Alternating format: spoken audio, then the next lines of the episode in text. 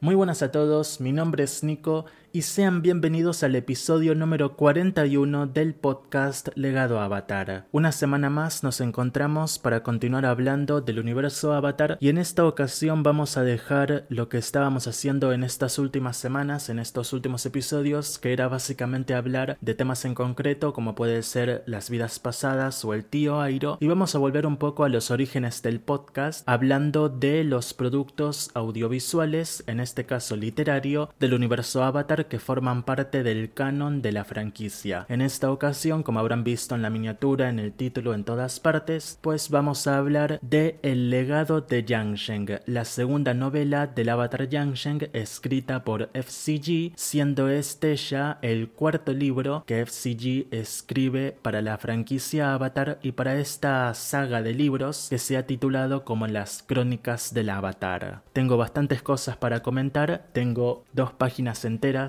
de anotaciones, tengo varios puntos que quiero tratar, pero bueno, primero que nada quiero hacer una opinión general sin spoilers para aquellas personas que no hayan leído el libro todavía, pero igualmente quieran escuchar un poquito de qué trata el libro o qué me, qué me pareció, pues bueno, voy a comentarles un poco por encima eso y ya después, cuando empiece a hablar con spoilers sobre cada personaje, situación y trama del libro, Obviamente les voy a avisar y ya quien no lo leyó y no quiera seguir escuchando puede elegir dejar el podcast y volver cuando ya se haya leído el libro. Pero bueno, voy a empezar con esta opinión sin spoilers diciendo lo más básico de todo y es que el libro me gustó mucho, me gustó tanto como el anterior. Al anterior, eh, si no lo recuerdan, le puse un, un puntaje de 9 sobre 10 y a este libro, bueno, todavía no voy a adelantar qué puntaje le voy a poner, eso lo voy a dejar para el tramo final del episodio, pero bueno, desde ya les adelanto que me gustó mucho el libro, eh, me gustó muchísimo cómo se manejó todo en general, cada personaje. De nuevo, Yang Sheng es un avatar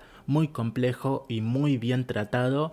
Eh, todo lo que vimos de ella en la serie, bueno, lo poquito que vimos de ella en, Avatar, el último maestro aire, está acá mucho más ampliado, mucho más explicado, con mucho lore del universo Avatar, con mucha política, negocios, espionaje. El este Avatar Yang tiene grandes matices sobre los cuales apoyarnos, tiene muchas capas muy interesantes como personaje, se cuestiona muchas cosas, la verdad es que un 10 de 10 absoluto, solo ella, eh, y por otro lado tenemos a Kavik, que es un personaje que ya, ya habíamos conocido en el primer libro, que es este maestro agua de la tribu agua del norte, y eh, bueno, en el primer libro, como ya sabemos, es un maestro agua que viajó a Viner, una de estas ciudades Yang, y eh, empezó a colaborar eh, de forma criminal con los distintos mercaderes de la zona como espía. Termina siendo descubierta por Yang Sheng y esta lo vuelve su propio espía. Después de varios eventos que sinceramente no recuerdo del todo, eh, Yang Sheng, o sea, Kavik traiciona a Yang Sheng en favor de su hermano Kalian, que en este segundo libro tiene un papel un poco más importante. Y bueno, obviamente en Yang Sheng pega muchísimo esta traición porque ella había vuelto a Kavik su amigo, su aliado, eh, su compañero básicamente, que es esta forma que tenían en la antigüedad de llamar al equipo Avatar, se ve que no tenían la suficiente creatividad de Sokka para inventar el término equipo avatar porque tanto con Kyoshi como ahora con Yang eh, los amigos del avatar, su equipo avatar se han dado a conocer en, en cada libro como los compañeros del avatar, de Avatar Companions. Así que bueno, eh, Kavik tenía ya este nivel de confianza con Yang Sheng en el primer libro, eh, quebranta totalmente esa confianza, así que en este segundo libro tenemos ese conflicto básicamente que es cómo se encuentran y cómo se trata y cómo se perdonan o no. Eh, en base obviamente a lo que pasó que fue bastante fuerte para Yang Sheng así que bueno eso tenemos en el lado de los protagonistas bueno sumando además que Yang Sheng eh, como decía se enfrenta a muchos cuestionamientos como avatar y también como persona me gusta muchísimo que exploren los dos bandos eh, por el lado de Avatar con todo lo de los Songdus, de los Shang, de los líderes mundiales y por el lado personal tanto con Kavik como con su pasado que involucra a Jetsun. Tenemos, o bueno, Jetsun. Tenemos, creo que suena mejor Jetsun igual que suena mejor Kavik. Eh, pero bueno, y, bueno, Yangshen, de hecho, todos tienen la, la acentuación al principio. Eh, pero bueno, Em, eso, que manejan muy bien a Yang Sheng en estos dos aspectos y en este libro, por si se lo llegan a preguntar, no les voy a decir exactamente qué es lo que pasa, cómo, cómo concluye, pero sí que les puedo decir que si su duda principal es si se resuelve lo de Jetsun, les puedo confirmar que sí se resuelve. Los invito a todos, por supuesto, a leer el libro porque a mí me encantó, me gustó muchísimo Sé que puede parecer eh, pesado, pero bueno, es un libro, tampoco es una enciclopedia, no tiene mil páginas, son 200, 300 páginas que bueno, no te las tenés que leer todas en un día como hice yo ayer, te lo puedes leer de un, un capítulo por día y es una lectura muy ligera, los capítulos son bastante cortos, están bastante bien condensados, así que recomiendo a todos que se lean el libro tienen en el drive de la comunidad eh, la versión en español. Es una versión bobador eh, de una traducción que hizo una página de Facebook que se llama Avatar Juan III. Y bueno, eh, es una versión bobador, es una traducción casi que literal del libro, o sea que no se esperen muchos detalles o mucha mano, mano de editor. Así que capaz por momentos muy específicos se pueda complicar un poco la lectura o haya una palabra cortada, pero con el más mínimo sentido común sabes qué palabra es o, no importa demasiado. Y obviamente eh, si quieren esperar a la versión en inglés, eh, obviamente pueden hacer eso. Yo por el momento no encontré el libro, pero tan pronto lo encuentre en PDF en idioma original, se los voy a compartir también en el Drive. Así que bueno, por ese lado eh, todo está dicho. Y volviendo un poco al libro, también me gustaron mucho los villanos en este segundo libro. En el primero me había gustado mucho Genshe, si bien era un poco...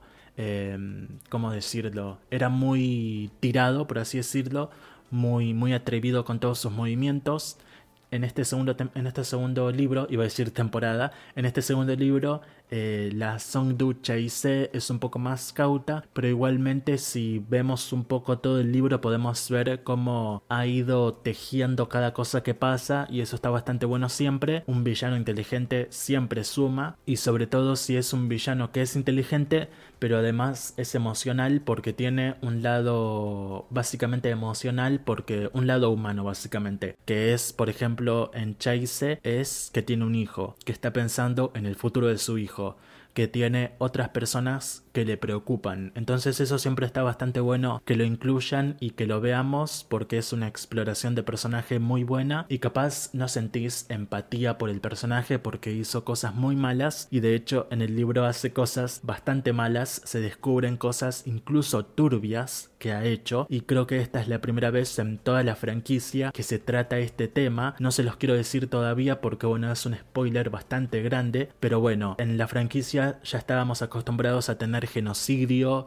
a tener eh, traumas, a tener eh, pérdidas familiares, em, bueno, los traumas de, de, veneno y de parálisis, eh, ¿cómo se decía, perdón? Em, estrés postraumático. Estamos acostumbrados a a todos esos temas bastante serios y en este libro se incluye un nuevo tema muy serio y muy oscuro que la verdad me sorprendió.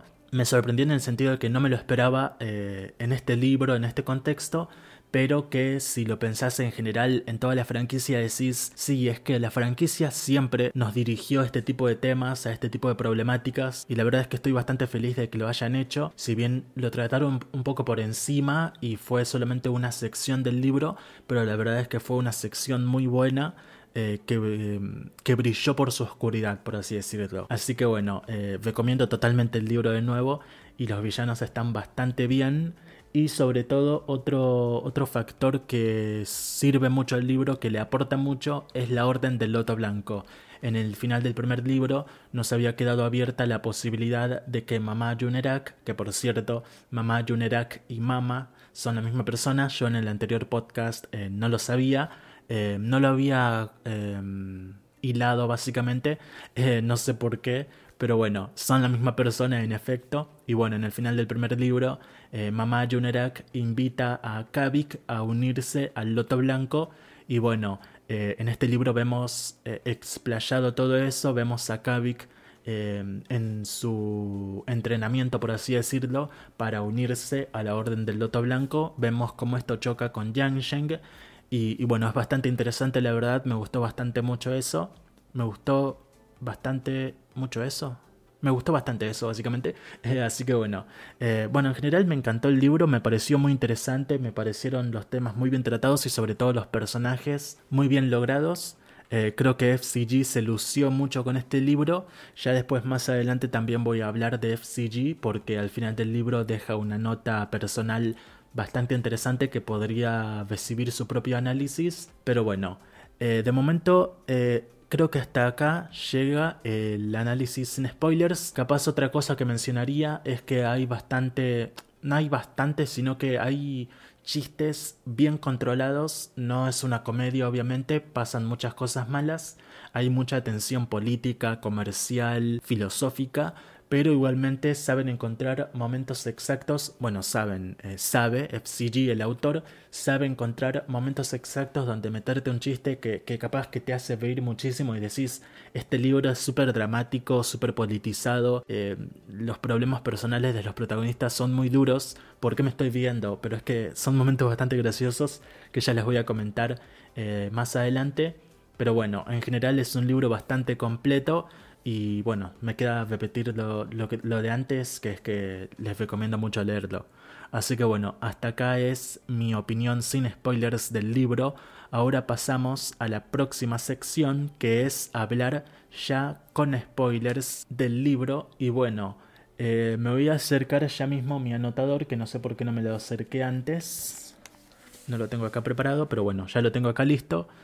Tengo, bueno, estoy bastante armado hoy. Tengo doble página de anotaciones y también tengo un Word eh, para seguir punto por punto cada parte de este podcast. Recuerden que esto lo pueden escuchar desde Spotify, Evox y también desde Google Podcast y Apple Podcast y también eh, lo van a poder escuchar en YouTube ya que por los días en los que estoy grabando esto he vuelto a publicar el podcast en YouTube, eh, así que bueno, también van a poder encontrarlo por ahí, canal Legado Avatar.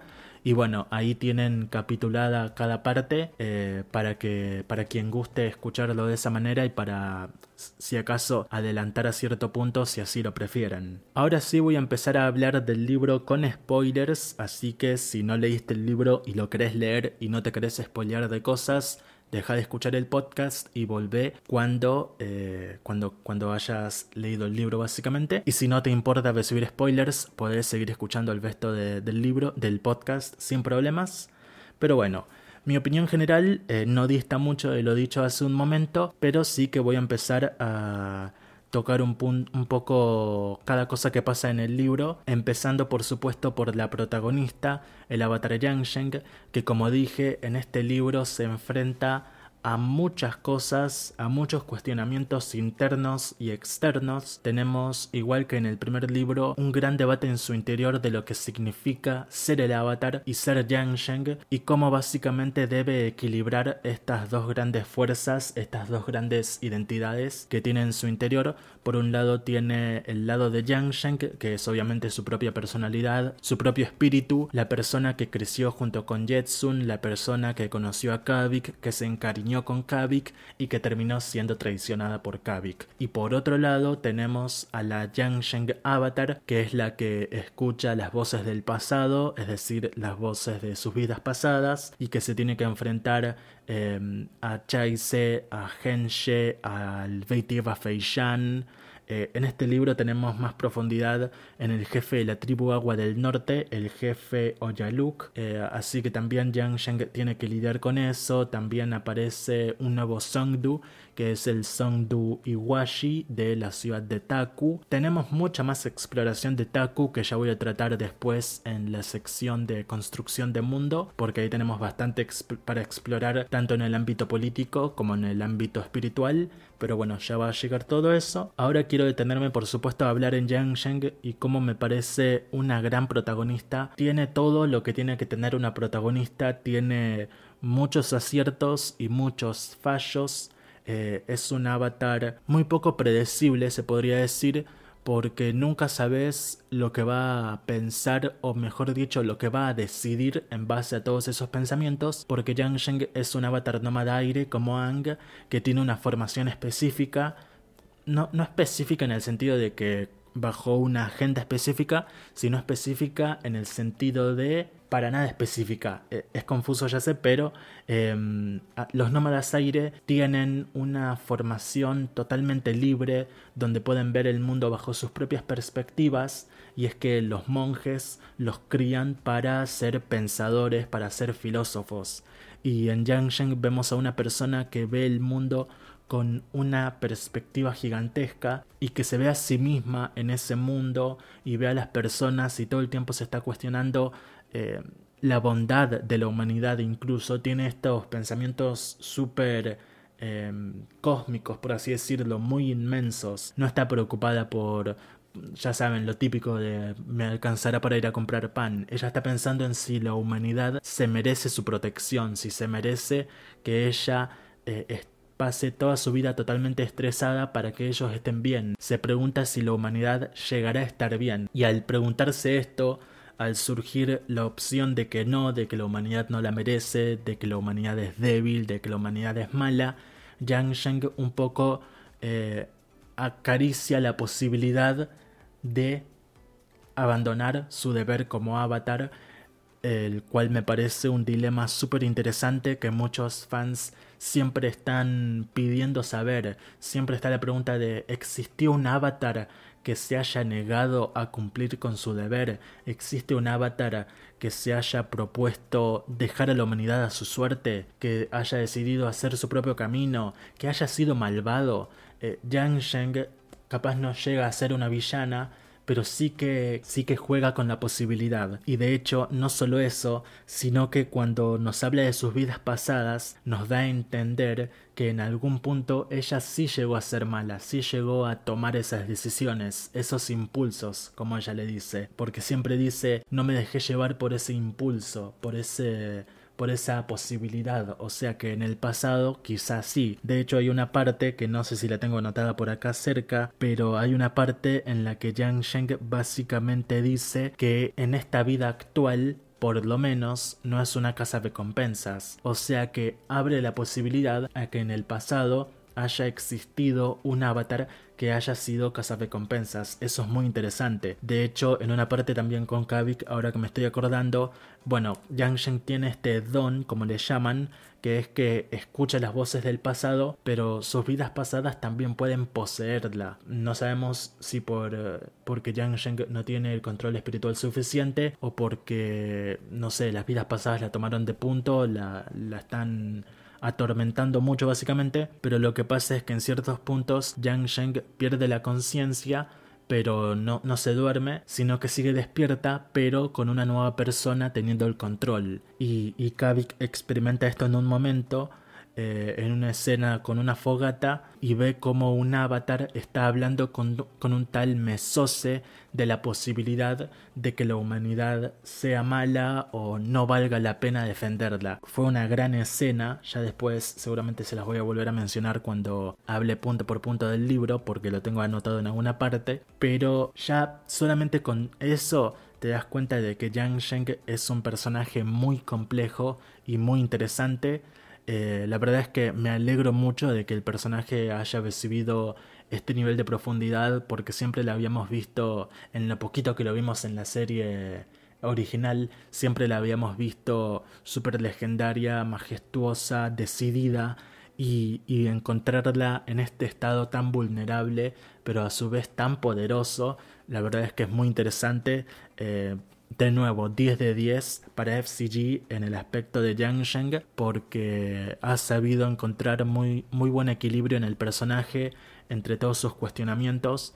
Y no solamente eso porque no es un avatar que simplemente se lo cuestione todo y listo eh, y viva en una eterna confusión. Yang Sheng combina esto, y creo que acá es donde viene la parte en la que se vuelve un gran personaje. Yang Sheng combina todo lo malo, todos los, todas las dudas, todos, todos sus miedos internos con acciones, y eso, eso completa todo. O sea, ella piensa mucho habla mucho, filosofa mucho, pero también hace mucho. Ella toma la iniciativa, ella toma decisiones. Eh, bueno, en el final del propio primer libro lo vimos cuando toma control administrativo de la ciudad de Viner. En este segundo libro la vemos en este papel administrativo, al principio más que nada, pero a, lo largo del libro vemos como Yang Sheng a la vez que piensa eh, y reflexiona, también hace, también toma decisiones, también toma la iniciativa de ir a lugares, de enfrentarse a las personas. En el propio final, de hecho, Kavik le hace darse cuenta de que todo ese tiempo, de cierta manera,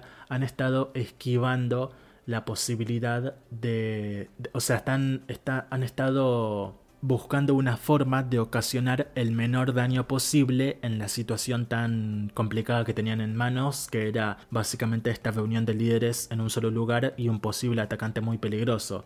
Ellos estaban todo el libro eh, buscando la forma de aliviar los daños en la ciudad, en los líderes, etc. Cuando lo que realmente deberían haber hecho es buscar dañar a su enemigo para de esa forma vencerlo. Y muy cerca del final, cuando Kavik expresa esta posibilidad a Yang Sheng, Yang Sheng la, la toma. Entonces eh, me parece muy interesante cómo combina el autor tanto todos sus pensamientos con todas sus reflexiones, todos sus cuestionamientos con la gran acción del personaje, como no la deja sentada meditando, perdiéndose de toda la acción, sino que Yang Sheng protagoniza eh, los momentos más decisivos de cada libro, de cada capítulo, de cada trama y bueno además la golpea de una forma espectacular. O sea este autor no teme dañar a sus personajes. Eso me gusta muchísimo porque a veces pasan algunos libros que eh, el autor tiene miedo de dañar a sus personajes porque básicamente los creó em, y no y qué sé yo los ve como sus hijos. Yo veo a mis personajes como mis hijos pero igualmente los golpeo los traumo los los marco de por vida porque eso es interesante obviamente porque es, es realista em, y me gusta cómo FCG es eh, diría que como la mayoría de autores, es la excepción eso que les mencionaba, como la mayoría de autores buenos, FCG no teme lastimar a Yang Sheng y en este libro la lastima de la forma más extrema en la que podría lastimar a cualquier personaje del mundo Avatar y en específico a cualquier personaje nómada aire que es matando a su bisonte volador. FCG, yo, yo me acuerdo que cuando lo, leí dije, para, para, para, para ¿acaba de hacer eso en serio? No te lo puedo creer. O sea, fue, fue sorprendente porque el propio momento fue, fue confuso incluso porque el ataque iba directo a Yangsheng, pero Kavik se interpuso, pero Yujinta también eh, se intentó interponer, pero ninguno de los dos llegó a salvar a Yangsheng, porque lo que ellos se concentraron en hacer fue empujar a Yang Sheng fuera del peligro en vez de atacar al atacante, que bueno, era este niño que se llamaba... ¿Cómo se llamaba este niño? A ver que me acuerde. Lo tengo anotado por acá. Este niño se llama Raitei, que era este chiquito maestro combustión. Em, y bueno, se concentraron en defender a Yang Sheng en lugar de atacar al chiquito este para, qué sé yo, para dirigir el ataque a otra parte o algo así. La que sí tomó la iniciativa de hacer eso fue Nujian, el bisonte volador de Yangsheng. Y la verdad es que cuando lo leí y, vi la escena y volví a leerla para ver si, si lo había entendido bien, porque no podía creer que, que, le, mató al, le mató al bisonte volador. O sea, en la leyenda de Ang vimos la cercanía total que tenían Ang y Appa, la conexión básicamente espiritual que tenían el uno con el otro.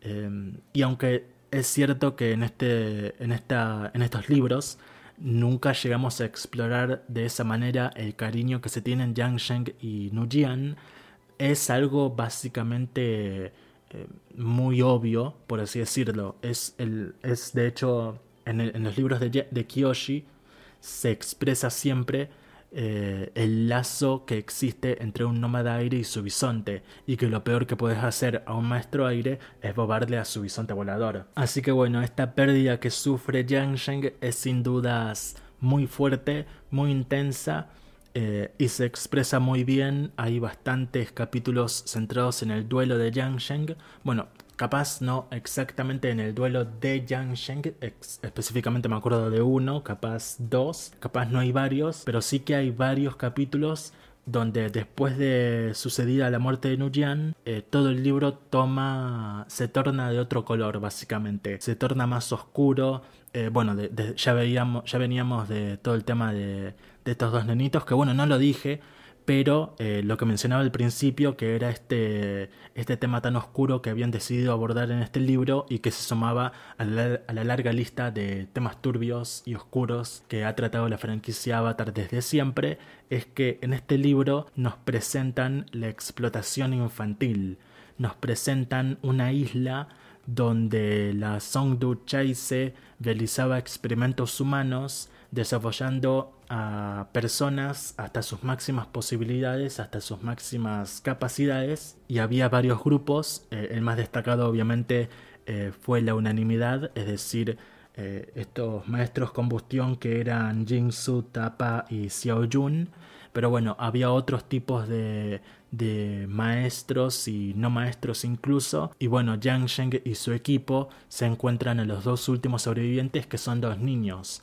El primero se llama Daiten, como les decía, y era, eh, estaba siendo entrenado para ser maestro combustión. Y el segundo era, era una niña que se llamaba Cien, H100, así que yo le digo 100, que era una no maestra y ella tenía una muy buena habilidad que es el bloqueo de chi. En un momento, en, un enfrentamiento que tienen en la playa, ella golpea la mano de Kavik y lo deja sin poder controlar su elemento, pero Kavik recupera rápidamente la habilidad eh, porque el control de la nenita era muy débil, no estaba propiamente entrenado, pero bueno, igualmente es un poder que los protagonistas no conocían y bueno, ahora se vuelve el registro más antiguo que tenemos hasta la fecha en toda la franquicia del bloqueo de chi, en esta nenita que se llamaba Cien y era de unas islas Em, del Reino Tierra creo, pero también de la Nación del Fuego. Era como una. Era justamente en esa brecha, como dicen en una parte del libro, donde las fronteras no son muy específicas. Pero bueno, creo yo, creo yo que Chaise era de la Nación del Fuego, así que em, esta nenita podría ser también de por ahí. Y bueno, estaba al lado de Raite y que era un maestro combustión básicamente. Y bueno, es este nenito el que después de que lo hayan salvado y todo eso, revela realmente, em, no, no, diría ser malo, no diría que estaba contratado por Chase porque después Chase no demuestra tener idea de todo, de todo esto que pasó, pero sí que sí que sin dudas este nenito llegó a ser adoctrinado capaz de alguna manera y, y capaz él, ya conocía a Yang Sheng o ya sabía que el avatar era malo o algo por el estilo porque después de que descubrió todos sus secretos y tal intentó matar a Yang Sheng y bueno ahí pasó esto que les dije de que Kavik se interpuso con Yang Sheng Yujinta no llegó a hacerlo pero Nujian sí que llegó y la verdad es que la escena es bastante cruda de hecho. Es un poco confusa pero creo que esa es la idea la idea es que todo suceda. Me gusta a mí mucho en mis propios escritos. Lo que hago es que cuando hay un momento de suma tensión o, por ejemplo, qué sé yo, un personaje le dispara a otro, que todo pase en la menor cantidad de caracteres posibles, de modo que el lector esté leyendo tranquilo una escena que poco a poco se va volviendo tensa, pero de pronto, ¡pum! Disparo, básicamente. En este caso, disparo también eh, del hombre combustión. Y me, gustó cómo FCG nos confundió básicamente poniendo que Kavik se interpuso en Yang entonces decís, no, Kavik, eh, vas a morir, pero después ve que Yujinta, o sea, ves que Yujinta también se interpone, entonces decís, no, Yujinta, también te quiero, no te mueras, y, y, y, el libro también te dice, pero ninguno de los dos llega, entonces sí, entonces eh, Yang Sheng recibe el disparo, eh, porque nunca te esperas que Nujian haya hecho lo que hizo, que fue básicamente mm, atropellar al nenito aplastarlo básicamente con su cuerpo y de esa forma contener el más que contener eh, recibir el disparo. Y es una escena muy muy oscura cuando Kavik se acerca a los dos cuerpos, ve al nenito con los ojos abiertos, sin vida, mirando al cielo, y al lado está Nujian totalmente herido, totalmente eh, acabado, y bueno, Yang Shen que, se tira encima, lo intenta curar de hecho, le podía el cuerpo y la herida con agua, porque bueno, Yang tiene la, habilidad de la curación, pero no logra hacer nada por Nujian y, y muere ahí mismo.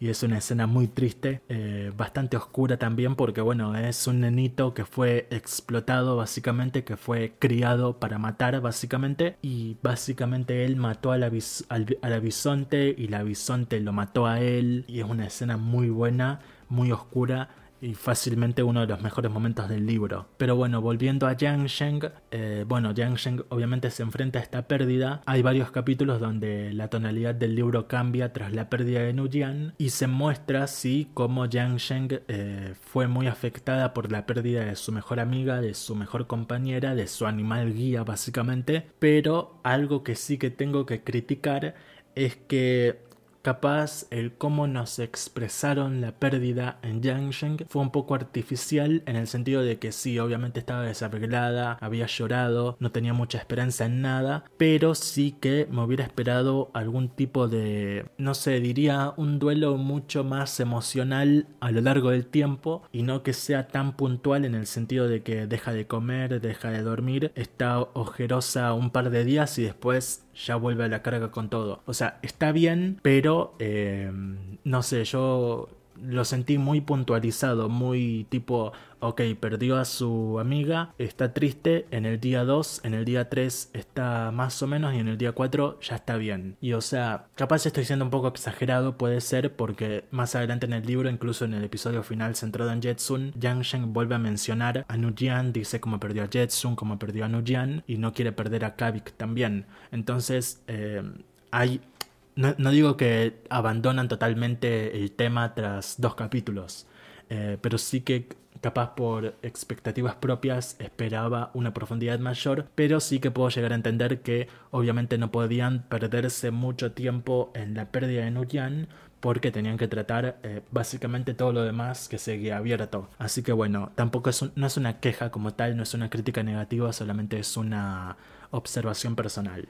Así que bueno, seguimos con Yang Sheng un poquito más, pero ya en un momento vamos a tener que ponernos a hablar de Kavik, porque la verdad es que hubo mucho Yang Sheng Kavik en este libro, de formas que la verdad no sabía que podía llegar a haber, debo ser sincero, pero bueno, estuvieron bastante entrelazados los personajes, debo decir que estuvieron entrelazados, eh, conectados y, y se encontraron más pronto de lo que pensaba que iba a pasar eh, creo que al cuarto o quinto capítulo ya estaban juntos otra vez. Y eso por un lado me sorprendió, pero para bien, en el sentido de que, bueno, em, el libro empieza con Se, después va Yang Sheng y se pone muy interesante con Yang Sheng. Tiene escenas muy buenas, 10 de 10, las tengo acá escritas, ya se las voy a mencionar, pero de pronto el libro cambia totalmente de perspectiva. Dejamos a Yang Sheng en un momento súper crítico y súper interesante y pasamos a Kavik que es el traidor. En este momento del libro, él es el traidor, el que traicionó a Yang Sheng en el libro anterior, que es básicamente un sorete que vendió todo el plan y básicamente todo el mundo a cambio de su hermano que es un sorete con él, o sea que fue al pedo. Pero bueno, venimos de una catarata tremenda de, tramas, de información, de diálogos de Yang Sheng y de pronto saltamos a Kavik y en ese momento dije, uh, la puta madre, ahora se vienen no sé si 50, pero 10, 20 páginas de Kavik contándonos qué ha estado haciendo todo este tiempo, siendo un villano insoportable, aburrido, estúpido, y, medio me desanimó, pero a la segunda o tercera página, primero me desanimó, y, pero, pero dije, bueno, no importa, me lo voy a tener que aguantar, me lo voy a tener que leer, así que voy a poner mi mejor cara, mi mejor postura, y me voy a leer esto. A las dos o tres páginas me doy cuenta de que todo lo que nos tenían que contar de Kavik nos lo contaron en una forma muy abreviada, eh, muy pronta, que me gustó. Eh, no, me pareció la gran maravilla, pero estuvo bien. Y de pronto teníamos a Kavik al lado de Yang porque su, básicamente porque sus caminos se habían cruzado. Y la verdad es que me pareció genial el hecho de que no perdamos casi que nada de tiempo en Kavik en solitario con el Loto Blanco, que bueno, ya, ya voy a decir qué pienso del Loto Blanco. Los tengo apuntados, no se preocupen, ya voy a hablar de ellos, de sus hijos de puta. Pero bueno, eh, qué bueno que Kavik eh, se cruza con Yang Sheng muy al inicio del libro. Me sorprendió que fuera tan pronto, pero a la vez me, me alivió porque los dos personajes tenían muchas cosas que tratar y me alegro de que no lo hayan dejado, por ejemplo, desde la mitad del libro en adelante, como por ejemplo hicieron con La sombra de Kiyoshi, que fue que Yang Sheng con Jun, no perdón, Kiyoshi con Jun se encuentran apenas en la página 80 más o menos, algo así, en la página 80-90, y después casi que no se vuelven a ver hasta el final, o sea, ese trato fue espantoso, por suerte acá no se repitió, FCG parece que aprendió de sus errores porque para mí, para mí por lo menos fue una equivocación gigante eso que hizo. Pero bueno, acá con Yang y Kavik por suerte no fue así, los juntó más rápido, me sorprendió un poquito, pero lo agradecí porque tuvimos eh, mucha más, muchas más oportunidades de ver cómo estos dos se llevaban después de la traición, cómo trabajan juntos. Por momentos debo decir que Kavik me pareció un pelotudo absoluto, pero bueno, ya para terminar con Yang Sheng y ya pasar a hablar de Kavik, bueno, la verdad es que Yang Sheng vuelvo a repetir un poco lo que dije antes. Me parece un personaje muy completo y sobre todo quiero resaltar otra vez eso de la acción, de cómo Yang Sheng actúa, toma decisiones y las cosas que hace le salen bien. Y de hecho en el, primer, en el, principio del libro, eh, Yang Sheng dice, todo me sale bien o eso es lo que el resto del mundo ve, pero realmente todo lo que hice hasta ahora es una mentira, soy un fraude. Y la verdad es que eso me pareció genial, una perspectiva muy buena para abordar con un avatar. Eh, muy diferente a lo que hemos visto hasta ahora con Ang y con Kova y con Kiyoshi incluso. Que bueno, me podría sentar a analizar a esos tres avatares, pero bueno, para compararlos con Yang pero bueno, tampoco quiero hacer esto de tres horas. Pero bueno, em, nada, Yang Sheng, excelente protagonista. Otra vez se lleva un 10 de mi parte.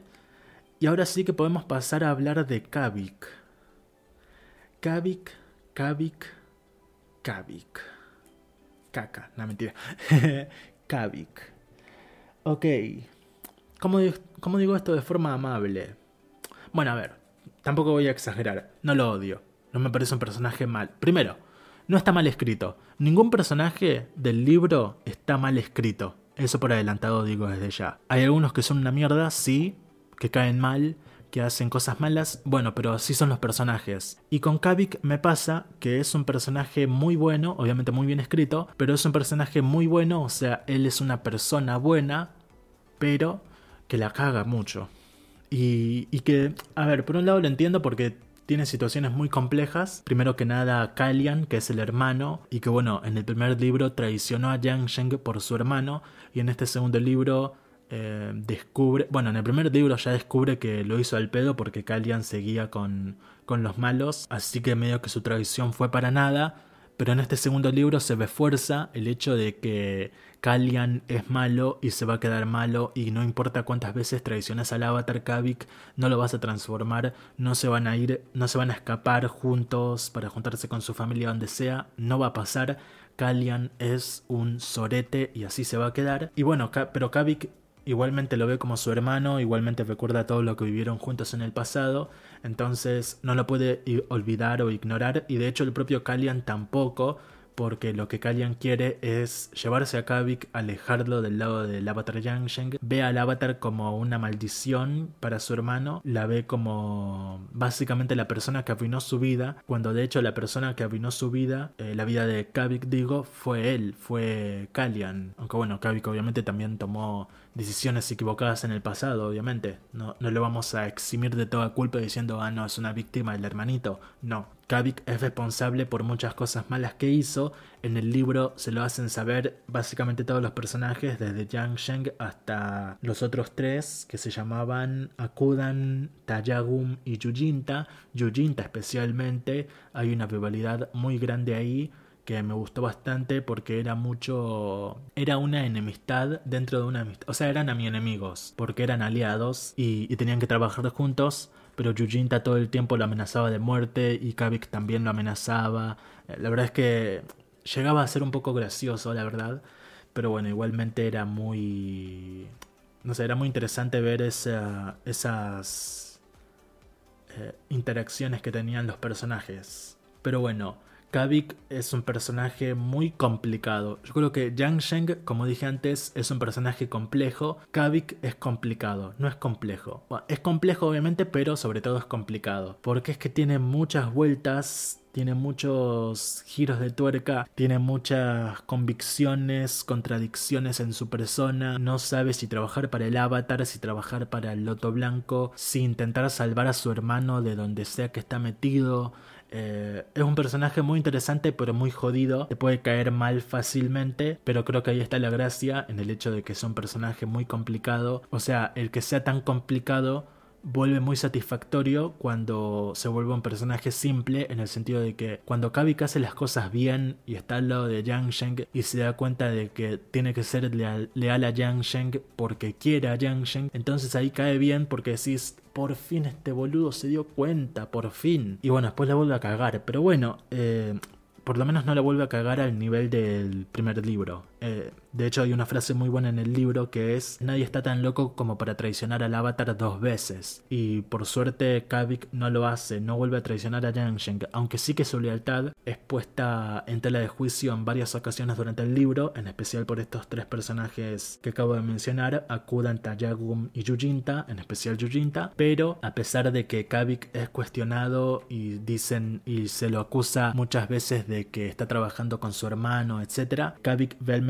es leal a Yang le cuesta a él aceptarlo, no es que, no es que él es leal a Yang y, y le cuesta o sea, no es que es un no es que es un personaje bueno que todos lo acusan de ser malo cuando no es malo. O sea, Kavik es complicado porque él mismo duda internamente de si soy bueno, tengo que ayudar a Yang que tengo que informar de todo el luto blanco, tengo que irme con mi hermano. Estas tres personas, Akudan, Tayagum y Yujinta, tienen razón de mí, soy, soy una mala persona, soy un traidor. Así que Kavik no, no es que no les deja servido en bandeja de plata a los otros personajes desconfiar de él, es, muy, un personaje del cual es muy difícil confiar, básicamente es muy fácil desconfiar. Así que bueno, es un personaje muy complicado que en varias partes del libro decís, Kavik, por favor, ¿qué estás haciendo? O, qué estás pensando? ¿O por qué se estás ¿por qué estás diciendo esto? ¿Por qué no estás diciendo esto otro? Pero bueno, creo que esa es la gracia del personaje. A mí, a mí me interesa mucho, de hecho, no es que me disgusta el personaje, si bien obviamente en esos momentos en los que es pelotudo decís, ¿qué pelotudo que es? Ahí lo tenés al pelotudo. Pero es un personaje muy interesante y muy bueno. O sea, a mí me gusta mucho. Eh, me ganó mucho más en este segundo libro, más que nada por los momentos interactivos satisfactorios que tiene con Yang Sheng y con Yujinta. Y sobre todo también porque construyen a su lado a un personaje mucho peor, que en el primer libro venía siendo... no era buena, pero tampoco era mala. Era un intermediario, era un personaje gris, un personaje neutral. Pero en este libro, Mamá Junerak es una hija de puta, básicamente. Eh, me recordó mucho a Amanda Waller de DC, porque es que es muy, es muy así, es muy, es muy mala. Para, no es mala, no es cruel, no es un villano, no es una villana, pero sí que es eh, polémica, por así decirlo. Como Amanda Waller, los que conozcan a Amanda Waller, los que hayan visto alguna película o serie, sabrán más o menos quién es. Yo, por ejemplo, la recuerdo mucho de, la serie Flecha de, de la Verso, de cómo, bueno, la hicieron en un momento a Amanda Waller y era una hija de puta total.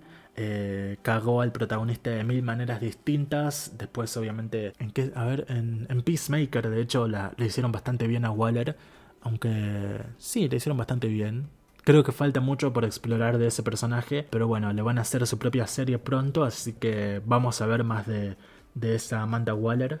Pero bueno, volviendo a Mamá Junerak, eh, es un personaje muy así, muy complicado, muy polémico, más que complicado. Mira, esas, esas son las palabras específicas para cada personaje. Yang Sheng es compleja, Kavik es complicado y Ajunerak es polémica.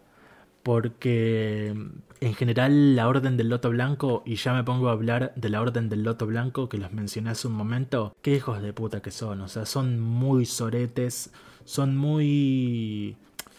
O sea, por un lado es que tienen puntos a favor y puntos en contra. Y, o sea, eso es muy bueno porque significa que están bien construidos, están bien pensados y te hacen así, te hacen hablar, te hacen reflexionar de todo. Y, no, los puedes, no los puedes tachar de villanos, pero tampoco son héroes para nada. Creo que la Orden del Loto Blanco se merece un libro. Mira, se me acaba de ocurrir así tipo de pronto me vino la idea y digo, la Orden del Loto Blanco se merece su propio libro con, personajes originales. No diría que a Junerak, porque me gustaría explorar más el pasado del Loto Blanco, capaz con otro avatar, por ejemplo, qué sé yo, otro avatar, básicamente, por ejemplo, todo eso de Mesose, estaría bastante bueno que... De hecho, Mesose no es un avatar, debo decir, antes dije que eh, Yang Sheng había tenido estas visiones con un tal Mesose, pero no es que un avatar Mesose tomó posesión de ella. El avatar que tomó posesión de ella hablaba con un o una tal Mesose. Mesose puede ser capaz un compañero avatar antiguo, un espíritu, lo que sea.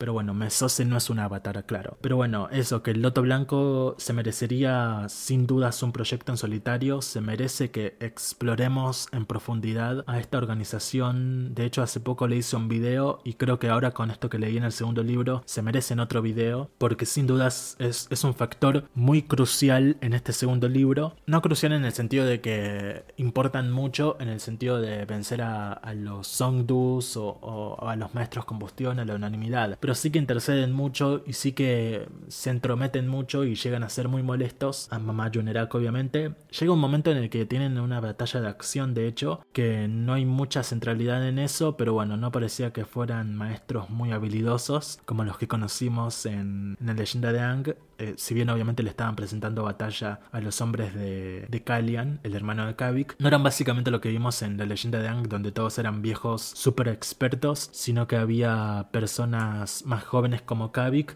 había una chica que se llamaba O Ibalu, no sé cómo se diga, que bueno, apareció una vez, así que tampoco importa mucho, pero después había otro que era Do, que era un señor mayor de unos, ponele, 40 o 50 años, que bueno, tenía algunas rivalidades con Kavik al inicio, y bueno, después muere para defenderlo, en fin, eh, hay bastante tela para cortar en ese aspecto. Así que bueno, eh, la Orden del Loto Blanco está mucho más presente en este segundo libro que en el anterior, y bueno, Ayunedak tiene un papel, como dije, muy polémico, de hecho, entre los miembros del Loto Blanco se la conoce como el ejecutor. O sea, miré el nivel de. No sé si. que me sale decir hija de puta nomás, pero tampoco quiero putear mucho en el podcast. Eh, espero después que esto no cuente como contenido explícito.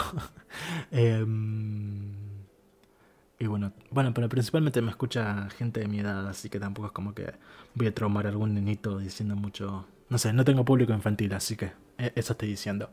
Si es que me escucharon balbucear algo. Pero bueno, la orden del loto blanco. Em, vuelvo al punto, por favor. Em, la verdad es que intento encontrar entre mis notas algo que haya puesto el loto blanco, pero mm, lo tengo todo bastante complicado porque es que tengo muchas notas. Ya después en el punto por punto eh, seguramente lo voy a decir todo, pero bueno, el Loto Blanco se muestra en este libro muy despreciable, muy injusto con lo que los héroes necesitan, eh, pero tampoco es como que tampoco es que se muestran a favor de los villanos, o sea, como dije antes, juegan un papel muy gris, muy neutral, muy intermediario, o sea, entrenan a Kavik, por ejemplo, mamá Junerak entrena a Kavik al principio del libro, le enseña cómo, cómo hacer algunas técnicas para no ser detectado, para ser un buen espía, etc. Pero después te dicen cómo básicamente querían a los maestros combustión para ellos, para tenerlos ellos bajo su control. De hecho, con todo eso que decía del nenito que mató a Nujian y Nujian eh, mató al nenito, después cuando Kavik informa de todo esto el Loto Blanco, Do y Mamá Junerak coinciden en que fue estúpido haber perdido a este activo. Y Kavik se enoja muchísimo porque decía no era un activo, no era un objeto, era una persona, era un nenito, un nenito explotado, se merecía otro tipo de vida, como Cian de hecho, como la bloqueadora de Chi, que lo que Kavik y los demás hacen es ocultar su existencia al Loto Blanco, porque imagínense si el Loto Blanco llegaban a poner manos encima de Cian, y bueno, básicamente lo que ellos querían hacer con el chiquito combustión, creo que lo bauticé como el chiquito combustión, pero bueno, lo que ellos querían hacer con el nenito maestro combustión era entrenarlo a su manera para que sirva al propósito del Loto Blanco. Que bueno, algunos podrán decir eso es bueno, eso es malo, ese poder no lo tendría que tener nadie, etc. Eh, de hecho hay una frase muy buena en el libro sobre las personas con poderes de dioses básicamente, pero bueno, ya lo voy a mencionar después en las mejores frases del libro. Pero bueno, el Loto Blanco quería tomar posesión, hubiera preferido tomar posesión de este nenito, pero Kavik les dice que no era un activo, no era un objeto, no era un arma, sino que era una persona que, bueno, capaz estaba adoctrinada, qué sé yo, y terminó muerta, terminó muerto el nenito y justamente por eso protegieron a la nenita, la ocultaron en el templo del oeste, que bueno, anda a saber qué vaya a hacer esa nenita en el futuro. Eh, esta nenita fue protegida, fue llevada al, al anonimato por Yang Sheng y sus compañeros y fue enviada al Templo Aire del Oeste, donde bueno, andás a ver, probablemente enseñó la técnica a los demás nómadas aire y después los nómadas aire la transmitieron al resto del mundo de alguna forma muy oculta y así es como llegó a Tai Li y bueno, con Tai Li sabemos que después llegó a Suki y de ahí a los igualitarios de la leyenda de Kova. Así que bueno, eso en general, un poco hablando de la Orden del Loto Blanco. Ya después seguramente voy a mencionar más cosas cuando registre el punto por punto que hice del libro. Pero bueno, ahora quiero pasar a hablar de los villanos. Aunque bueno, Ven que hice, de hecho, empecé hablando de la heroína Yang Sheng, después pasé a Kavik, un personaje un poco más gris, pasé por la Orden del Loto Blanco, que es el gris supremo, y ahora me voy a lo más oscuro, que es eh, los villanos. Voy a hablar de los villanos, que son varios en este libro, pero los principales son sin dudas eh, los Songdus y la unanimidad. Los Songdus, para quien no recuerde, son los mercaderes Yang líderes de las distintas ciudades comerciales que se establecieron después del asunto del platino en las cuatro naciones. Son, en total, si no me equivoco, si lo tengo anotado, son cuatro ciudades, Biner, Taku, Puerto Tugak y Yonduri. En Biner teníamos en el primer libro al Songdu Henshe, que al final del libro es detenido por Yang Sheng y Yang Sheng ocupa su lugar como administradora, como Songdu básicamente, de la ciudad de Biner. Después tenemos Yonduri, de donde es líder la Songdu Chaise, que es la villana principal de este segundo libro. Después tenemos Taku, que eh, en el libro anterior no habíamos descubierto quién era su Songdu, pero en este libro descubrimos que el Songdu es Iwashi, que es un hombre, bueno, muy cómico, por así, decirlo, muy ligero, muy despreocupado de las preocupaciones de la gente, pero su ciudad está muy avanzada, no tiene los problemas de pobreza que tenía Genshe en Biner, no tiene los problemas de opresión que tenía Chaise en Yonduri. Iwashi goza de un estado libre básicamente porque justamente su ciudad está muy evolucionada, por lo menos en la parte vistosa, en la parte central. En una parte Yang Sheng dice que por más que Taku sea hermosa, la vista, etc., sí que sabe que en los exteriores, en los alrededores hay aldeas de, aldeas de, con gente que básicamente vive explotada, que fue contaminada, que está enferma por haber eh, mezclado perfumes de forma manual. Entonces obviamente Taku mm, es un paraíso en sí y por eso el Songdu Iwashi goza de esa comodidad, pero oculta una gran oscuridad como todas las ciudades Yang. Y por último tenemos el puerto Tugak, que en este libro no es explorado, de hecho a Yonduri tampoco llegamos a ir en ningún momento, eh, pero bueno, el puerto Tugak llegamos a conocer a su Songdu, que es Ashona, que creo que ya la habíamos conocido, o creo que es una mujer, no me acuerdo, creo que ya habíamos conocido a esta Songdu en el libro anterior, no me acuerdo, creería que sí porque a, a Puerto Tugak sí que fuimos en el libro anterior, en este no, pero ella sí que aparece en un momento del libro, en algunas escenas. Pero bueno, la centralidad del libro está en Taku Empieza en Biner, eh, con Yang Sheng administrando Biner, administrándola muy bien, la verdad, pero después se traslada a Taku y se desarrolla casi que en su totalidad ahí. Pero bueno, la Songdu más importante de todas y protagonista, antagonista del libro es la Songdu Chaise. Tenemos bastante exploración del personaje, por lo menos en el principio, después sí que se desdibuja bastante en el sentido de que deja de aparecer, si bien como les dije al principio, el personaje tiene esta cosa de que desaparece pero todo lo que pasa es por, por su accionar, todo lo de la isla, lo de los maestros combustión, todo tiene que ver con ella de alguna forma, Kalian de hecho también, así que bueno, Chaise abre el libro, de hecho, con una escena corta, con un capítulo propio, pero que el capítulo es corto, eh, con una frase que me gustó que dice trabajar, ya se me estoy adelantando las mejores frases, pero bueno, esta no la tengo en las mejores frases, la anoté acá en, mi anotador y dice, trabajar hasta el borde del olvido era inútil si no podías defender la vida que habías hecho. Me gustó mucho el origen de Chaise, me gustó cómo contaron esa, esa escena de cómo su aldea fue diezmada, su aldea natal. Eh, fue un buen inicio pero me dejó con ganas de saber más y más que mm, me dejó como con una con una actitud de bueno a ver qué sigue. Está bien pero igualmente quiero más. Quiero quiero que nos cuenten más cosas quiero que nos cuenten no sé siento que por el lado de el origen de Chaise está bien pero su formación a Songdu llegó muy de repente. Si bien coincide con esto que ella quería su plan maestro era eh, volver el puesto Songdu un puesto vitalicio, de modo que en algún momento, o sea, primero para conservar el poder durante toda su vida y segundo para dejarle a su hijo un futuro asegurado. Que bueno, en su origen nos cuentan cómo su padre era el que se encargaba de todo en la aldea y ella lo velevó en algún punto, entonces ella ya, ya tiene práctica en el sentido de de heredar un puesto y de, de, básicamente tener una dinastía, que bueno, murió con ella bueno, ella no murió, en el personaje no muere, pero fue vencida. Así que... Pero bueno, eso, que el inicio estuvo bastante bien, me gustó, pero básicamente fue cauteloso. Que quería esperar a ver qué más nos ofrecían y después eh, se no vuelve a aparecer por bastante tiempo y cuando vuelve a aparecer eh, más allá de estas reuniones que tiene con el Song Iguayu, con el Avatar, con Kavik, más allá de esas escenas cortitas y más allá de aparecer omnisciente en todo el tema de la isla con la explotación infantil y tal, Jace tiene un capítulo propio muy cortito eh, en compañía de Tapa, que es uno de los tres maestros combustión, el último que quedó supuestamente para ese momento, y bueno, están negociando ahí en, en, un, en un restaurante que Jace parece que compró exclusivamente para esa ocasión. Y bueno, pasa algo muy extraño que a mí me dejó muy confundido, pero al mismo tiempo estaba tipo, ok, esto es posible, pero ¿cómo? O sea, es posible porque ya ha pasado en, el, en, la historia de la franquicia, pero en esa otra ocasión en la que ha pasado, en esas otras dos ocasiones, de hecho, en las que ha pasado, nos han dicho cómo pasó. Acá decime cómo pasó. ¿Cómo es que Chase está controlando a Tapa?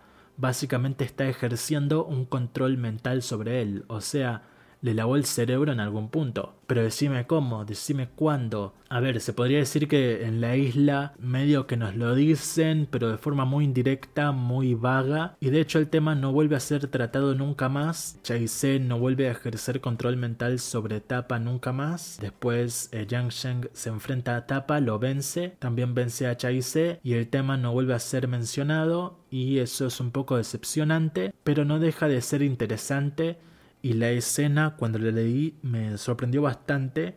Me, me dejó muy confundido, tipo, ¿qué acaba de pasar?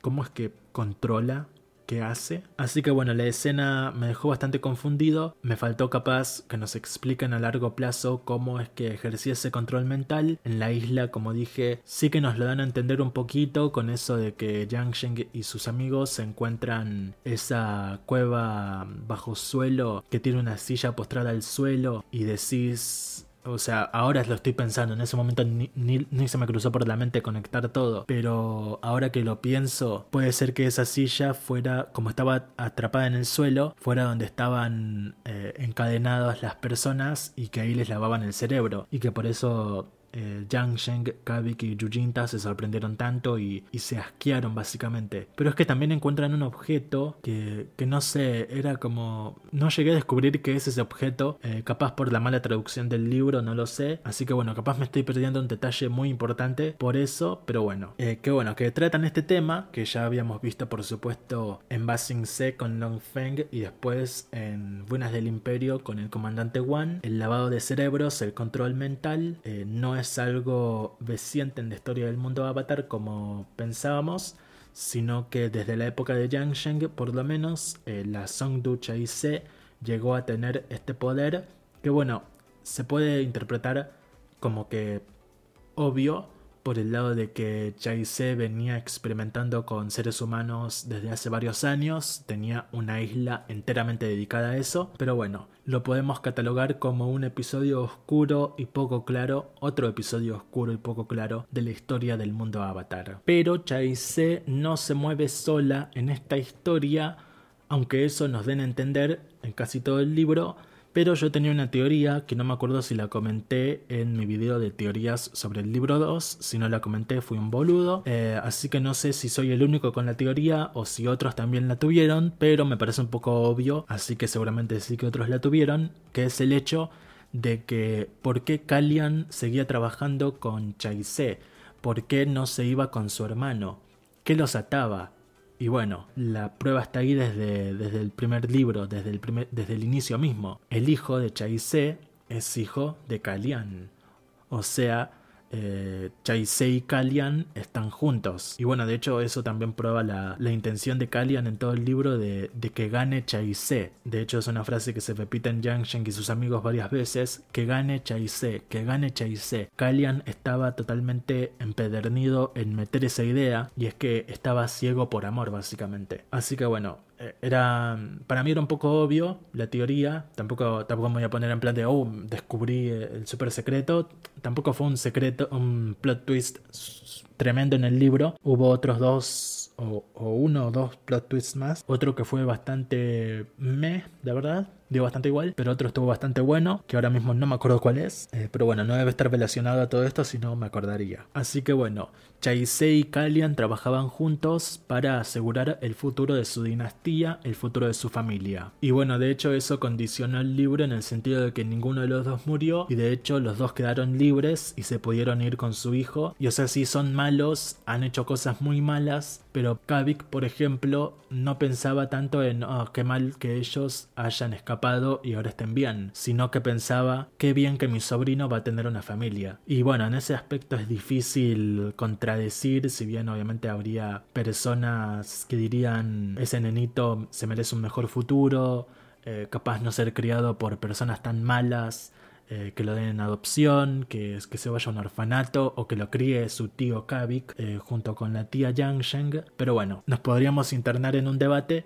Ahora mismo no tengo Em, esas propuestas contrarias, capaz porque hago el podcast yo solo y también porque no pedí sus opiniones em, para esta ocasión porque sabía que tenía bastantes cosas para hablar eh, por mi propia cuenta, pero bueno, ya en el futuro seguramente les voy a preguntar qué opinaron del libro y voy a leer sus comentarios, pero por el momento seguimos así. Otros villanos del libro fueron la unanimidad, que bueno, en el primer libro eran tres maestros combustión, pero en esta ocasión solamente queda uno, que es Tapa, y es que Tapa mató a Jinsu y a Xiaojun. O bueno, eso es lo que nos dan a entender. Nos dan a entender que Tapa se convirtió en el último maestro de combustión, en el último activo, por lo tanto en la persona más peligrosa del mundo avatar detrás del avatar, obviamente. Pero después descubrimos que no, que de hecho Xiaojun sí que murió, pero Jinsu no, porque su muerte fue encubierta por el avatar Yangsheng. Eh, así que bueno, hay bastantes giros ahí que después voy a tratar un poquito más. Pero bueno, eh, la unanimidad en sí en el libro anterior fue una amenaza gigantesca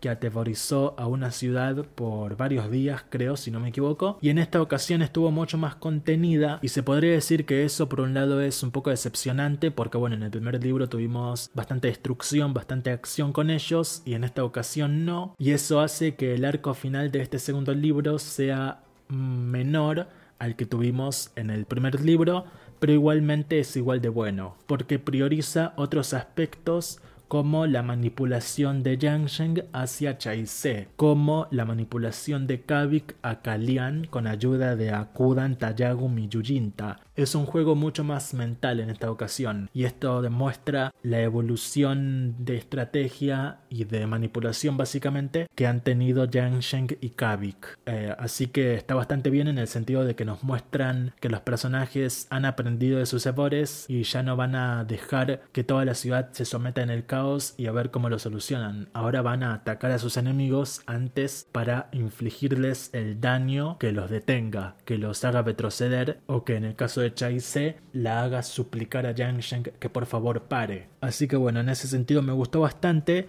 obviamente a todos nos habría gustado ver más acción, ver a Yang Sheng desatando el estado avatar. Bueno, de hecho lo desata. De hecho, con esa eleva todo un edificio con tierra control y después eh, sale del estado avatar, eso sí, para enfrentar a Tapa en caso de que el, el plan salga mal para que reviva Yang Sheng es consciente de que si muere en el estado avatar, eh, muere el avatar para siempre, así que sale del estado avatar para enfrentarse a Tapa y se vale solamente de su capacidad en la técnica de asfixia que ya conocíamos en el libro anterior y que en este libro le da una evolución a la técnica que bueno, ya trataremos un poco más adelante. Bueno, con respecto a la unanimidad, tenemos a tres maestros combustión. El primero es Xiao Jun, del cual no sabemos prácticamente nada. En este libro ni siquiera aparece solamente aparece su cadáver ya que Tapa lo mata. Eh, no tenemos oportunidad de verlo en acción ni de verlo de ninguna forma, solamente como un cadáver, así que da absolutamente igual. Después tenemos a Tapa, que sí que tenemos un poco más porque es el que supuestamente quedó único vivo y va con Chai-Se. Chai-Se lo controla mentalmente